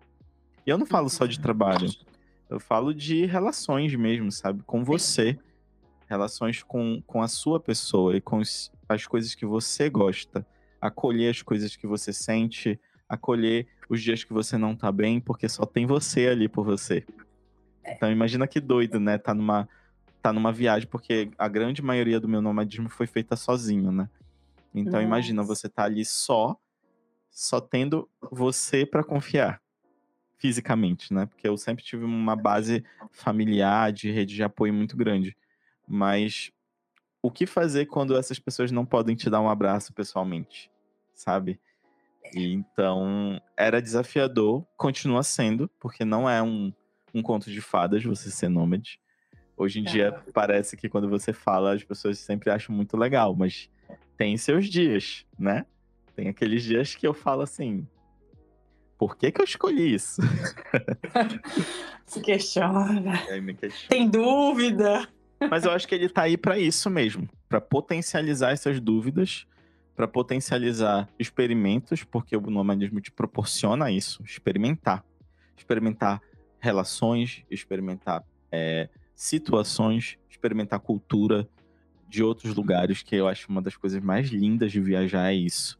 É você se conectar com pessoas que são da cidade, pessoas que estão chegando de outros lugares, é, culturalmente falando, é, comida dos lugares. Eu amo comer, então toda vez que eu tô num lugar eu preciso conhecer a gastronomia, pelo menos um pouco do que eu uhum. tô experimentando, sabe? Além das pessoas, além das paisagens, etc. É importante para mim também. É isso. eu acho que quando você estava falando da, da, da surpresa lá que você teve, eu vejo que quando a gente não tem expectativa sobre alguma coisa que a gente é surpreendido, parece que fica muito mais amplificado, né? Fica, fica. muito maior. Fica assim. Parece que é um bônus, fica tipo tão grande. Porque a gente, geralmente, a gente é muito pessimista, assim. Eu acho que a gente tem uma base, né? A gente é meio pessimista. Tem. Sabe quando assim, ah, eu não vou ficar esperando pelo melhor. Vamos preparar. Vou ficar esperando é, eu pelo sempre pior, preparo o pior. Porque se vier o bom, vai estar tá lindo. Vai tá é, às vezes vem até mediano, né? A gente já tá achando lindo. É sim. E, e, e sustenta a gente ali por um, por um momento. Isso. Né? Ajuda a gente ali a seguir no nosso dia a dia. Uhum. E daí, quando vem essa surpresa de algo que a gente não imaginou, não esperava, desacreditava, até né, nesse caso que você comentou, parece que quando a gente vê acontecendo, é, é, muito mais esplendoroso, muito maior, muito mais radiante, né? É desafio, é... Nossa, muito, muito legal, assim. Eu falo isso porque eu vim para cá e aqui em São Paulo e eu, eu falei pro, pro, pro meu namorado, a gente é namorado ainda, a gente vamos noivar, casar e tudo, a gente fez um ano, dia 27 Ai, de agosto. Foi numa distância. Te entendo perfeitamente. Pode mandar todas as dúvidas possíveis e inimagináveis para mim, porque eu sou a pessoa, infelizmente, do relacionamento à distância ainda. Pois. Aí. É, então. Mas isso vai mudar. Vai. E a gente teve. A maior parte do nosso relacionamento foi à distância, uhum. e agora a gente tá morando junto aqui em São Paulo. E de vez em quando a gente a gente não, né? Ele pergunta, né? Mas e aí, o que, que você tá achando, né? Da nossa vida e tal, não sei o quê. Eu falei, eu falo, né? Eu sempre falo, eu falo, amor, eu não criei expectativas, eu não criei, tipo, lista de coisas, lista de desejos, Legal. coisas que eu quero fazer, assim, e tal, sabe? Já, já me preparando, sabe? Porque eu já vim para São Paulo outras vezes, já viajei pra cá e tal, mas, mas tipo, morando, morando mesmo, dividindo vida com outra pessoa, é uma, uma realidade diferente. Bem diferente, não... sim. sim. E eu não quis criar uma expectativa de um relacionamento ideal, sabe? De um parceiro uhum. ideal. Eu falei, não, cara, não vou fazer isso, não vai entrar nessa, porque já entendi que somos imperfeitos, estamos em busca da. Não em busca da perfeição, né? Mas estamos aqui vivendo a nossa vida da melhor maneira possível. Né, o Merchan, buscando ser a minha melhor versão. Quando não der para ser a melhor, vou fazer o que der. O possível, né? É, né? E daí é, e daí, já os resultados disso, né? Eu tenho me, me surpreendido a cada, a cada momento bom e triste também que a gente vive, porque tá sendo natural, sabe? Não tá sendo pressionado, não tá sendo forçado, não, sabe? Tá sendo. Não é o que eu sonhei, porque eu não sonhei, né? Não queria Sim. expectativa. falo muito que ao invés de expectativa, eu tenho esperança das coisas é, é algo mais, mais, mais deglutível, sabe? Quando Sim. a gente tem esperança sobre as coisas é na nossa vida. Então eu tenho muita esperança. Eu vejo que o meu relacionamento ele tem sido muito abençoado por Deus. Tenho visto muitas coisas serem mudadas para melhor, sabe? Em questão de, de CC, a gente tem uhum. um, um, símbolo que a gente faz com a mão assim, CC, tipo Libra, sabe? CC, que significa choque cultural. Por ele ser de São Paulo, natural daqui, e eu ser de Vilhena, interior ainda, né, que é lá em Rondônia, a gente tem muitas diferenças. Já começa por ser de, de lugares totalmente diferentes, né? Eu lá do norte, total diferente. E ele aqui sudeste. Ou seja, são muitas diferenças. E daí a gente tem esse, a gente desenvolveu esse código CC, que são nossos choques culturais. Então, quando a gente tá, por exemplo, na cozinha, ele tá fazendo uma coisa de um jeito, descascando de um jeito, ou cozinhando de um jeito. Eu paro e olho assim e falo, nossa, mas que diferente nele. É, amor, aqui eu aprendi assim, tipo, eu faço assim. é. Arrasou. Eu falo, ah, mas eu faço assado, eu faço assim por causa disso, disso, disso. Eu gosto muito de saber o porquê das coisas, sabe? O porquê que a gente corta o pepino e tira, descasca, né, no caso, e pega aquela tampinha, corta e fica passando em volta assim. Você faz uhum. isso? Já ouviu fazer? Já. Eu não faço mais isso. Olha que louco, né? Eu não faço mais, porque, tipo, acontecia uma. Olha como muda as coisas. Como ela muda de assunto. Eita, como é... muda, né? Eita, como muda. A minha mãe fazia isso, porque a mãe dela fazia e eu aprendi assim, não vou dizer que não, né? Eu aprendi. Claro. Mas eu cheguei a perguntar pra mãe, pra que, que a gente faz isso? Ela, ah, minha filha, porque, porque a gente tira o limbo, tira a acidez. Ô, gente. As histórias, sim, sabedoria popular. Eu, tá. Tentei uma vez fazer sem, né, esse ritual da tampinha esfregada lá, passei aquele, aquela, aquela babinha, aquele cebinha, falei, não aconteceu nada. Falei, ah, não preciso disso, não vou fazer mais. Parei aqui esse ciclo, corta para agora. Sabe? Desromper alguma, des, desru, des, des, disrupção, né? Parar com algumas sim. coisas para poder pensar a respeito delas. Exato. Não só ficar reproduzindo e reproduzindo e reproduzindo, né? É verdade. Olha aí, esse episódio vai ter três horas. Porque estamos com sol e girassol. Que dupla perfeita. Eu amo. Mas assim, é... a gente colocou aqui na introdução e tal, e, e dentro das perguntas, Sol, a palavra compassivo. Uhum. Para você, o que, que significa compassividade? Ser compassivo? Em que contexto? Num contexto todo, assim? Todo, todo. No... Vamos dizer que, que eu te vejo como uma pessoa compassiva, digamos tá. assim. Esse é meu olhar sobre você, sabe? Tá. Toda vez que eu penso nessa palavra, primeiro que eu acho uma palavra bem intuitiva, acho ela fácil, mas ao mesmo tempo difícil. É, quando eu penso nisso, primeiramente, obviamente, me vem a palavra compaixão e eu vejo que essa palavra ela está muito presente na minha comunicação também, no sentido não de falar, mas de fazer, de ação, né? É, eu sempre fui muito altruísta, então uhum. isso me foi ensinado, não foi uma coisa que eu simplesmente aprendi por aí, né? Me foi ensinado dentro de casa mesmo, é, que eu tinha que me importar com as pessoas, que não era errado me emocionar, que não era errado chorar, que não, que era errado eu julgar as pessoas por estarem tristes ou é, de alguma forma desesperadas com alguma questão, é, enfim. E aí eu comecei a pensar que a compassividade podia ser uma qualidade muito grande, né? Uhum. Porque eu cresci sendo desse jeito, é por isso que eu me vejo muito nesses, nesses processos com outras pessoas que também são pessoas que eu considero compassivas, em que eu olho e falo, caramba, é, parece que a gente precisa existir nesse mundo, sabe? Sim. Porque o que seria de um mundo sem pessoas que, que têm essa compassividade de uma forma grandiosa na vida como um fator que norteia mesmo? Porque depois de um tempo pensando, eu comecei a compartilhar muito dos, das, dos meus sofrimentos, das coisas que eu sentia. E eu via que fazer isso fazia com que as pessoas me olhassem de uma forma é, compassiva uhum. e ao uhum. mesmo tempo acolhedora. Tipo, caramba, ele tá falando, então eu posso falar também. Eu posso uhum. me sentir parte daquilo também. Porque eu não tô sofrendo só.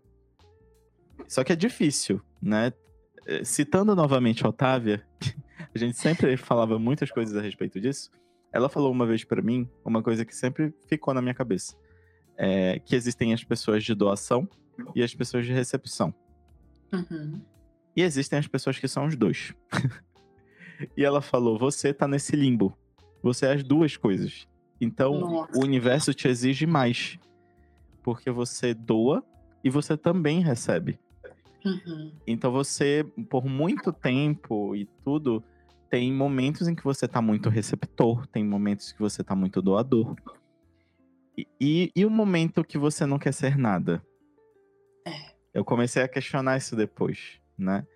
Porque quando muita gente te fala que tu és alguma coisa, é, eu me questiono. Eu não sou a uhum. pessoa de aceitar apenas. É, e isso não acontece sempre, mas eu acredito muito que a gente precisa se questionar. Eu acho que o questionamento ele eleva a gente, a nossa vida. Não para um lado ruim, muito pelo contrário. Quanto mais a gente questiona, mais a gente obtém conhecimento e mais a gente acredita ou não acredita em algo. Sim. E isso está muito baseado na, na própria fé que você tem, no que você acredita, como você quer se expressar para o mundo, enfim. E aí eu comecei a questionar, né? Sobre como isso impactava na minha vida. Tipo, e se eu não quiser ser nenhum dos dois? Se eu quiser acessar um lugar de nada, de não ser ninguém, tá uhum. tá errado? Uhum. Não acho que esteja. A gente sempre vai ser alguém em algo, né? Sim. Mas você acessar o lugar do nada te dá a dimensão do todo. E isso é muito legal, porque você sai um pouco dessa, dessa esfera de muitas pessoas falando sobre você, você é isso, você é aquilo, por mais que seja muito positivo. E você entra num silêncio. Esse ato para mim é muito importante de acessar silêncios em mim. Toda hum. vez que eu acesso silêncios em mim, eu me sinto potencializado porque eu tô me escutando finalmente, dentro desse silêncio. É, eu li um livro uma vez, eu não lembro qual o nome do autor, que eh, falava muito sobre essa questão do se escutar. Que quando você vai para uma floresta e você não fala nada e fica ali parado, você consegue escutar o silêncio. E isso gramaticalmente falando, não faz muito sentido, né? Você escutar uhum. o silêncio. Como assim? Tá doido, né? Escutar o silêncio. Mas é verdade. E eu me vejo muito nisso, porque eu sinto, principalmente tendo essas experiências da natureza mesmo em si, a natureza comunica muita coisa. E nesses momentos, o espaço do silêncio também é acessado. E eu acho muito importante fazer isso, porque é, me, me dá uma, uma alternativa. Eu acho que eu posso falar assim. Me dá uma alternativa de não ser somente a pessoa compassiva o tempo todo. Porque uhum. eu sim sou, mas tem momentos que eu não quero ser. Uhum. E não tem problema. A gente não é tudo o tempo todo, né? Eu, eu sinto que a gente é muito mais um estado do que, de fato, ser algo. Principalmente sendo pessoas mutáveis, né?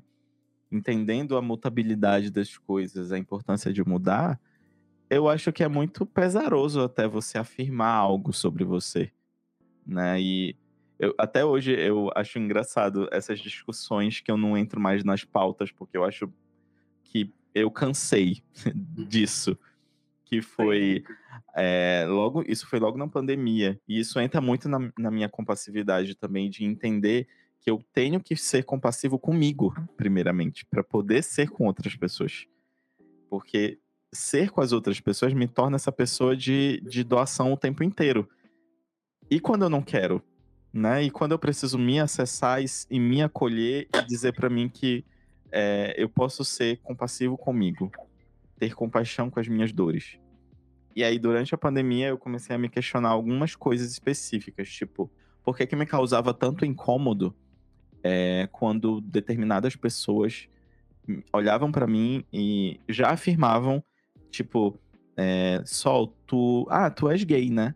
E aí eu ficava assim, pensando, por que, que me causou incômodo? Me causou incômodo porque é, eu ainda tenho certos receios e preconceitos com essa nomenclatura ou porque tem outras coisas.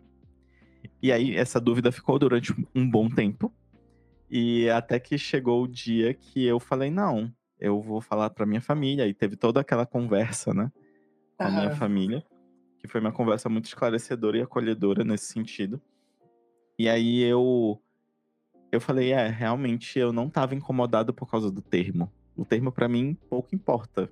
É, não, eu não teria vergonha se de fato fosse.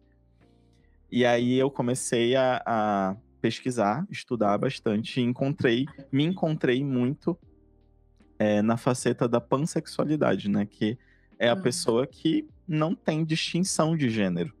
Eu, uhum. se eu me atraio por alguém, eu me atraio pela pessoa e não pela genitália dela, por exemplo. Que, que muita gente se pauta nisso, né? Para uhum. se interessar por alguém. E eu acho isso preocupante no sentido de é, você resumir uma pessoa, uma existência, uma vida a uma parte do corpo, né? Isso é, é triste para mim, de verdade. Eu, eu vejo hoje com tristeza quem só olha por esse lado. E aí, depois de um tempo, né, me entendendo dessa forma e tudo, eu comecei a ver que eu não queria mais me denominar nada.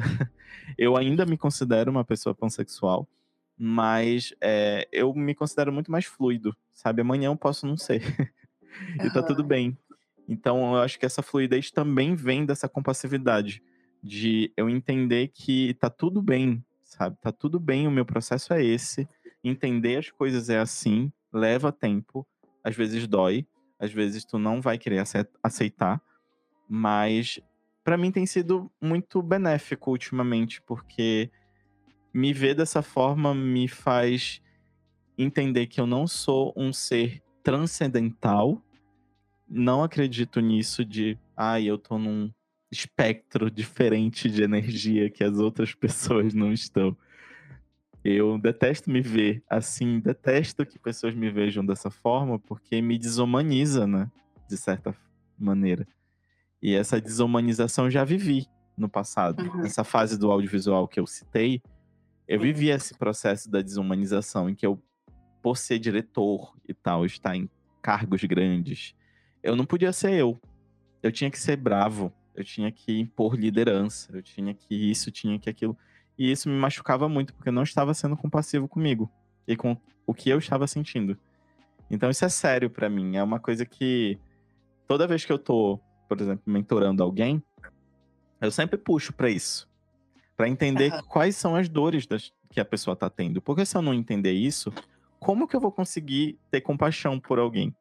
Se eu não sei quem é essa pessoa no âmago dela, o que ela tá sentindo, o que ela tá experimentando, o que é que ela quer de mim, se eu não souber de tudo isso, eu não tenho como acessar esse lado meu. Claro que eu vou acessar, porque é uma outra pessoa, é um outro ser humano ali, né? Então, naturalmente eu vou fazer. Mas se eu quiser avançar de níveis com essa pessoa, com essas pessoas ou com a minha comunicação, eu preciso saber mais, eu preciso conhecer mais, eu preciso conversar mais. É por isso que é, tem algumas pessoas que provavelmente não ficam lá no meu perfil, porque eu gosto de conversar. Uhum. que louco, né? Sim. Tá tudo bem. Nossa, peraí, peraí. Que eu vou. Eu vou entrar no Wikipedia aqui e eu vou mudar a descrição de compaixão, porque depois dessa descrição que você deu, preciso ser alterado. Alguém, por favor, muda aqui. Por favor, vamos lá. De compaixão, de compassivo, que eu acho que essa se encaixa melhor, viu? Tem coisas que a gente precisa encaixar, né? Encaixotar. Vamos botar essa aqui que eu acho que vai ser melhor para todo mundo. Acho que vai, vai dar bom. Vai análise ainda, eu sei, mas é isso. Enter. So, a gente tá quase, quase nos porfins, uhum. mas ainda é importante você falar um pouquinho pra gente da sua comunidade. Eu sou Boa. uma participante dela. a gente sabe que você veio de outra também. Sim. E fala pra gente um pouquinho da, comu da comunidade, como, como você descreveria ela e quais são os principais valores que a comunidade promove. Tá. É, muita coisa que eu faço na minha vida surge através de urgências.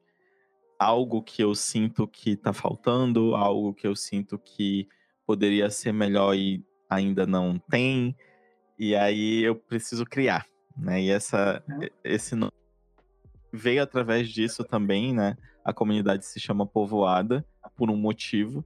Desde que uhum. eu escutei a música da Suede, que é Povoada, não é o nome, eu, eu me toquei muito, porque você se sentir parte de algo é muito importante, né? Você se sentir pertencente a um grupo, a, a um lugar.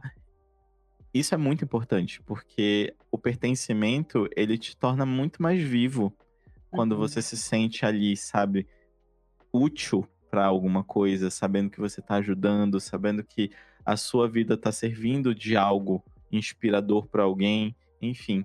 E aí eu quis evocar com esse nome uma uma imagem de um lugar um pouco mais habitado, sabe? Que tem uhum. vida, que tem diversidade e que está muito relacionado também à criatividade, porque ali é uma comunidade de pessoas criativas. E por que, uhum. que eu quis formar pessoas criativas, né? Juntar. Porque eu também sou do nicho da criatividade. E eu sentia falta de falar de determinados assuntos que não necessariamente a gente precisasse estar expondo na internet. Uhum. Porque eu acredito que tem, que tem coisas que são muito profundas, né? E que a, a, a coisa rápida de rede social não te deixa ser e falar. E aí a comunidade surgiu com esse intuito. Daí a gente começou a fazer encontros, né, é, via Zoom, chamando pessoas. Eu fui convidando, convidando, convidando, até atingir proporções que eu nem imaginava que ia ter.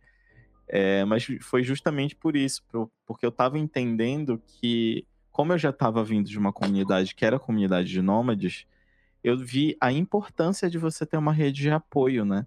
Pessoas para quem você pode contar é, seus dilemas, porque elas provavelmente vão entender porque estão passando a mesma coisa.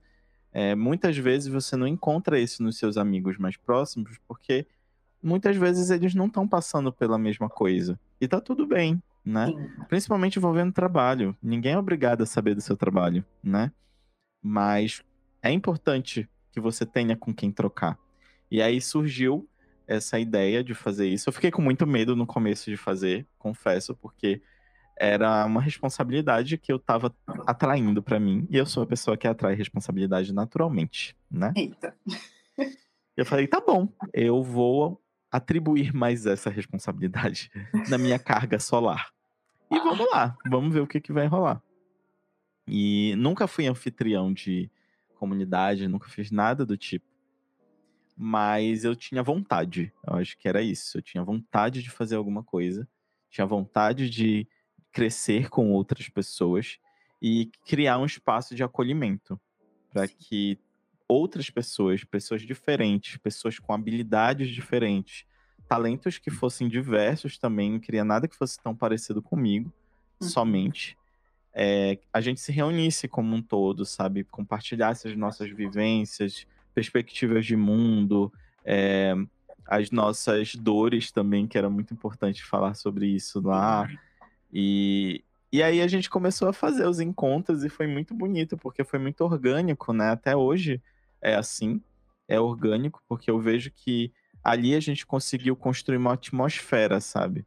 Uma atmosfera inclusiva, que está acolhendo as pessoas de fato, que tem provocado mudanças nas pessoas e onde a gente também pode experimentar muita coisa, onde a gente pode aflorar a nossa criatividade, obter novos conhecimentos com pessoas diferentes também. E eu vi que estava dando certo e eu continuei, fiz, né? Acho que a gente já está na 15 semana. Então, 15 é. semanas fazendo sem parar. É um marco para mim. Porque é desafiador pra caramba, né? Sim. Então, teve dias, por exemplo, que eu entrava. Acho que isso aconteceu uns dois dias só dos 15, né? Que eu entrei e fiquei, tipo, 10 minutos ou 15 minutos na sala e ninguém apareceu. E eu falei, nossa, gente, eu vou ficar na mão. Que triste. Mas eu sempre pensei assim, tá tudo bem. A próxima semana é a próxima semana. Essa semana pode ter acontecido assim, assim, assim, mas não define o todo. É. Não define. Tem pessoas que estão precisando disso. Tem pessoas que ainda vão entrar, tem pessoas que ainda vão chegar no meu perfil e vão conhecer. Então, por que parar? Por que, que eu vou parar? Se tem gente ainda nova para chegar. E toda semana tem gente nova. Então, toda vez eu fico pensando nisso. É, às vezes, é, essa, toda essa dificuldade, ela tá no fato de que parece que a gente precisa ter tudo muito perfeito, né? Sempre. E muito pelo contrário, eu iniciei sem perfeição. E continuei porque eu sabia da potência e da, da importância disso, né? De criar esse espaço seguro. E hoje eu me orgulho muito dele, porque é um espaço que eu construí para ter as próprias pernas. Então, hoje em dia, as pessoas estão falando a respeito. Tem muita gente que chega comigo e fala: ah, Eu ainda não participei, mas eu quero muito participar. Principalmente porque é tu que faz, tu que é o anfitrião. Eu fico muito bobo, obviamente, mas é, eu entendo que, que também é isso, né? Porque eu também não ficaria numa comunidade em que o anfitrião fosse é. sei lá, esquisitão, tipo, não tratasse ninguém bem, é, uhum. coisas assim. Então eu quero estar num espaço que eu construa junto, né, em coletivo, que eu também me sinta bem, né? Que eu também esteja ali feliz por estar ali, e não como uma responsabilidade é, de estar ali porque eu sou anfitrião, criei e tal, e eu tenho que estar. Não, eu quero estar porque eu quero estar. Eu quero estar porque eu quero aprender é, e porque eu quero passar os meus conhecimentos também, as minhas virtudes, as coisas que eu acredito. E tem sido um, um tempo muito gostoso, assim, de ter o Povoada como aquela terça-feira do coração, sabe? Que tem um, um, dia na semana que tu, que tu faz uma coisa que tu gosta demais e que tu não abre mão. O Povoada é isso para mim hoje. Nossa, olha, quero te dizer que a gente vai ter que acertar aí o. A gente vai ter que dividir, porque o povoado acontece no mesmo dia que sai o episódio do podcast. Maravilhoso. Ou não, né? Ou não. Então. Pois é, gente. Povoado é sete e meia, né? Sim. E o podcast sai sete horas. A gente, então aqui... a gente pode fazer assim. Vamos lá. A gente vai tirar um dia do povoada pra gente escutar o podcast todo mundo junto. Olha isso. que delícia. Olha que legal. É isso, Olha, tipo, assim, ó. Usar, a gente resolve. Usar a, a, a coisa do, da limitação a nosso favor, a favor para ser mais criativo, né? É, é uma possibilidade. que massa, que massa, mas é, eu acho que incomparável um, um, uma terapia em grupo sobre porque assim, eu te falei, né? Assim que eu, quando eu participei do primeiro, fui. Esse último T foi meu segundo povoada. Sim. A gente se sente numa terapia coletiva e é muito importante, porque é. realmente a gente não pode chegar num, num, belo dia, desabafar no Instagram, no story, Nossa, que 24 horas passou. a gente até pode, mas é. não vai ser suficiente, não, não vai ser é. com, ai, não é infinitas coisas, né? E, e ter um espaço seguro para isso, para você falar, para você também ouvir, com pessoas que estão com as mesmas dores uhum. ou parecidas com a sua, é muito, é muito, muito sagrado. É muito sagrado isso. É. é muito obrigada por proporcionar, por, por levar isso adiante, por não desistir, né? Você disse que teve duas, dois encontros que não, não tiveram pessoas, mas é, é isso. Não, mas as pessoas entraram depois. Esqueci ah, de comentar. Aí, depois ah, de 15 boa. minutos entraram, aí depois fizeram a festa lá. Mas é porque esses 15 minutos, eles foram assim, aqueles 15 minutos tensos, né? Que passaram é. várias coisas pela cabeça. Aí eu vou desistir, eu vou largar tudo, por que, que eu tô fazendo isso? Gasto de energia. Aí é. depois que todo mundo começou a entrar, falei, ah, tá bom. passou, passou. Ah, eu acho que passou. Já foi. É muito rápido, né? É. Isso é ótimo, isso é maravilhoso. Ser humano é impossível, né? Sabemos, então. Aham, aham. Mas é, é, essa, essa gratidão. Tem uma, uma coisa que eu falo, um termo que eu, eu acho que foi. É, não é usado geralmente nesse contexto que eu uso, que é a palavra divinal. Uhum. Eu acho que nem existe divinal. Já ouviu? Não sei se existe. se não existe, ela tá existindo agora. Pois é, menina, eu sou, eu sou neologista, sabe? Uhum. Meu TCC foi sobre neologismos e quando a gente importa as palavras, a gente coloca eles como neologismo na nossa língua. Ah, legal, né? isso é muito legal. E daí eu abracei que eu sou neologista e ponto, é isso. É isso. Vamos, é isso aí. Vai ser adicionalizado um dia? Não sei. Enfim, né? Mas neologista que sou, entre outras expertises aí, quando eu faço uma comida muito gostosa, olha como nada a ver, mas, mas vamos. Bora! É, quando eu faço uma comida muito boa, eu falo que é divinal. Eu falo, nossa, isso aqui é divinão, cara. Mas por que, que eu tô falando isso? Porque a, o povoado é sagrado, sabe? Eu encontro, eu vejo ele num lugar de sagrado para as pessoas que participam. É para quem o faz também, né? Eu vejo que tudo que você faz, você coloca muito amor, muito carinho. Nossa, e sim. Meio que, meio que nas últimas palavras aqui, é, o, o, o Kilt, né? O hate que trouxe o Kilt aí para você talvez seja recalque, não sei, enfim, mas, mas como tudo que você faz, faz com muito amor, é, a gente sabe que o amor muitas vezes constrange a gente, né? Exatamente, isso que o eu amor é ele é uma coisa assim tão, tão sublime, tão, tão que a gente não espera, tão, o amor é tão Não tudo. explica, só sabe sentir mesmo, é. Sim. A gente fica constrangido quando a gente, né, a primeira vez que eu, que eu mandei mensagem para você, tava lá vendo Sofia e eu vi que ela tinha repostado que no seu dossiê, ela, né, o trabalho uhum. que você fez sobre ela, eu entrei lá, aí eu vou convidar para o meu podcast. e você não demorou muito, já respondeu e já foi aquela conexão, foi muito imediato. Foi, foi eu lembro. Nossa, e, e, eu fiquei, eu fiquei boba, como você disse que fica bobo, né, quando a pessoa fala que vai ser muito amorzinho. Eu fiquei muito boba, e eu falei para você até, eu falei, nossa, eu não acreditava que você ia falar, que você ia ser acessível dessa forma, porque tava a primeira vez no seu perfil, não uhum. tinha rolado feed nem nada, tipo, não sabia como seria sua comunicação no direct. Né? E daí teve todo aquele, aquele contato, aquela, aquele amor, aquela entrega naquele momento, no uso das palavras, que eu falei, nossa, cara, isso é muito constrangedor. Isso é muito lindo de se ver que ainda existe. Quando eu vejo seus conteúdos, eu, eu penso assim, falo, cara, realmente a gente ainda. Inter... As redes sociais não tá perdida, né? Uhum. Ainda, ainda tem gente boa, fazendo coisa boa. É por isso é um que lugar... eu faço. Por isso que eu faço o dossiê. Porque o é. dossiê, ele me traz à tona é, de pensar assim, cara, eu sei que tem pessoas que ainda não conhecem outros criadores que eu admiro e referencio. Eu sei que fazem coisas é, muito boas também que provocam coisas positivas nas pessoas. Então ali eu nunca vou indicar alguém que vai, sei lá, te tratar mal ou que uhum. O conteúdo vai contra princípios e valores éticos, etc, sabe? Foi por isso que eu quis fazer também. E mais uma responsabilidade. Nossa, super. Então, toda vez que eu vejo assim uma criação sua, eu falo, é, tipo, não tá perdido. Ainda dá para fazer e fazer não. com amor, não. porque vai ter um bom resultado. Se não tiver, N fatores.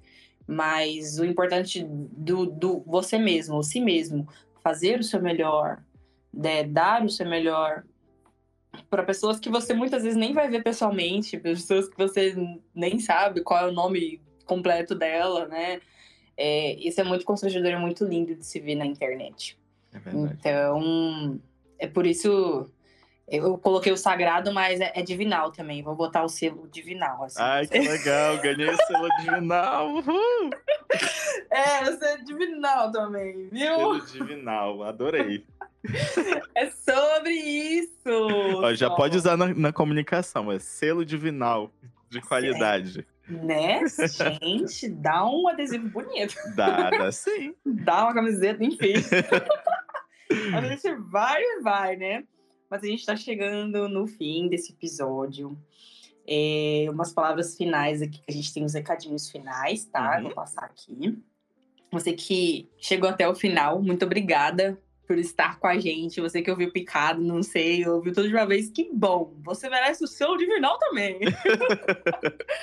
Compartilha nos seus stories do Instagram ou do WhatsApp, ou manda naquele grupo da família, para aquele best que é nômade, que quer viajar, o que é criador, alguém que você pensou aí na sua mente enquanto você ouvia.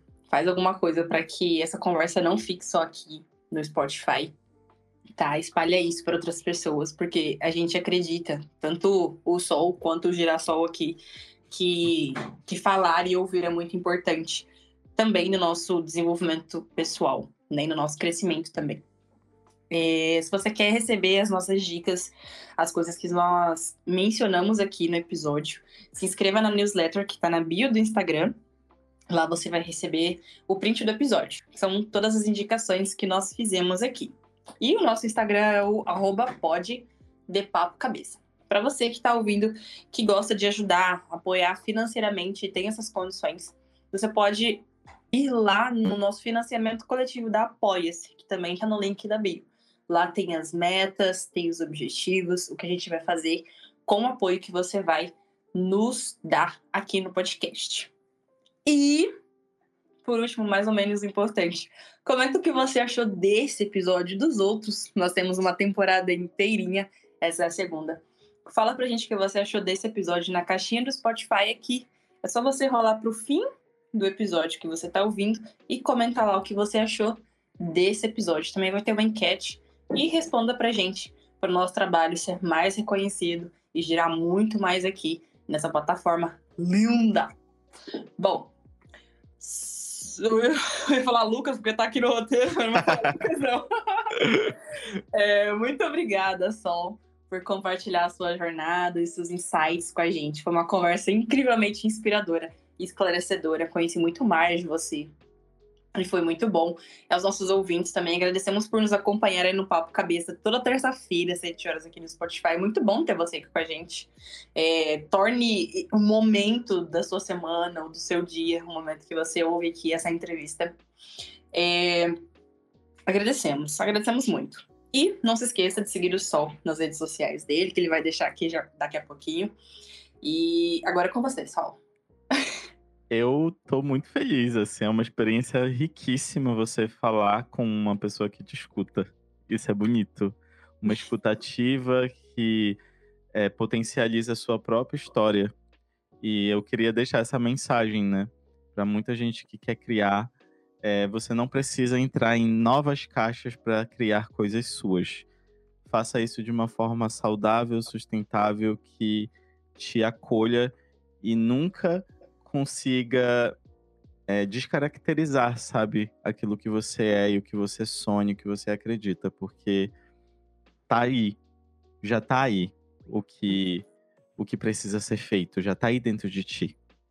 Porque já tava aqui dentro de mim, eu só não queria enxergar, né? Mas aí eu enxerguei agora e a partir de agora as coisas já estão muito melhores e diferentes na minha vida. Então estou muito grato, eu agradeço demais assim a participação, o convite é, fico muito honrado de participar e compartilhar um pouco da minha história, dos meus insights e eu já quero ter um podcast, gente, também. Eu é. gostei.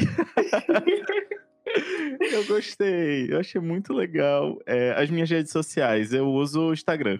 É isso, galera. Eu uso o Instagram. É, por enquanto, só o Instagram, porque quero ter outras coisinhas daqui pra frente. Mas lá no Instagram vocês me acham por arroba solcriador. E lá posto muitas coisas da minha vida, criações de conteúdo, é, falando sobre criatividade, etc, etc, etc. Muita coisa que eu faço, então é, me segue. Eu vou te.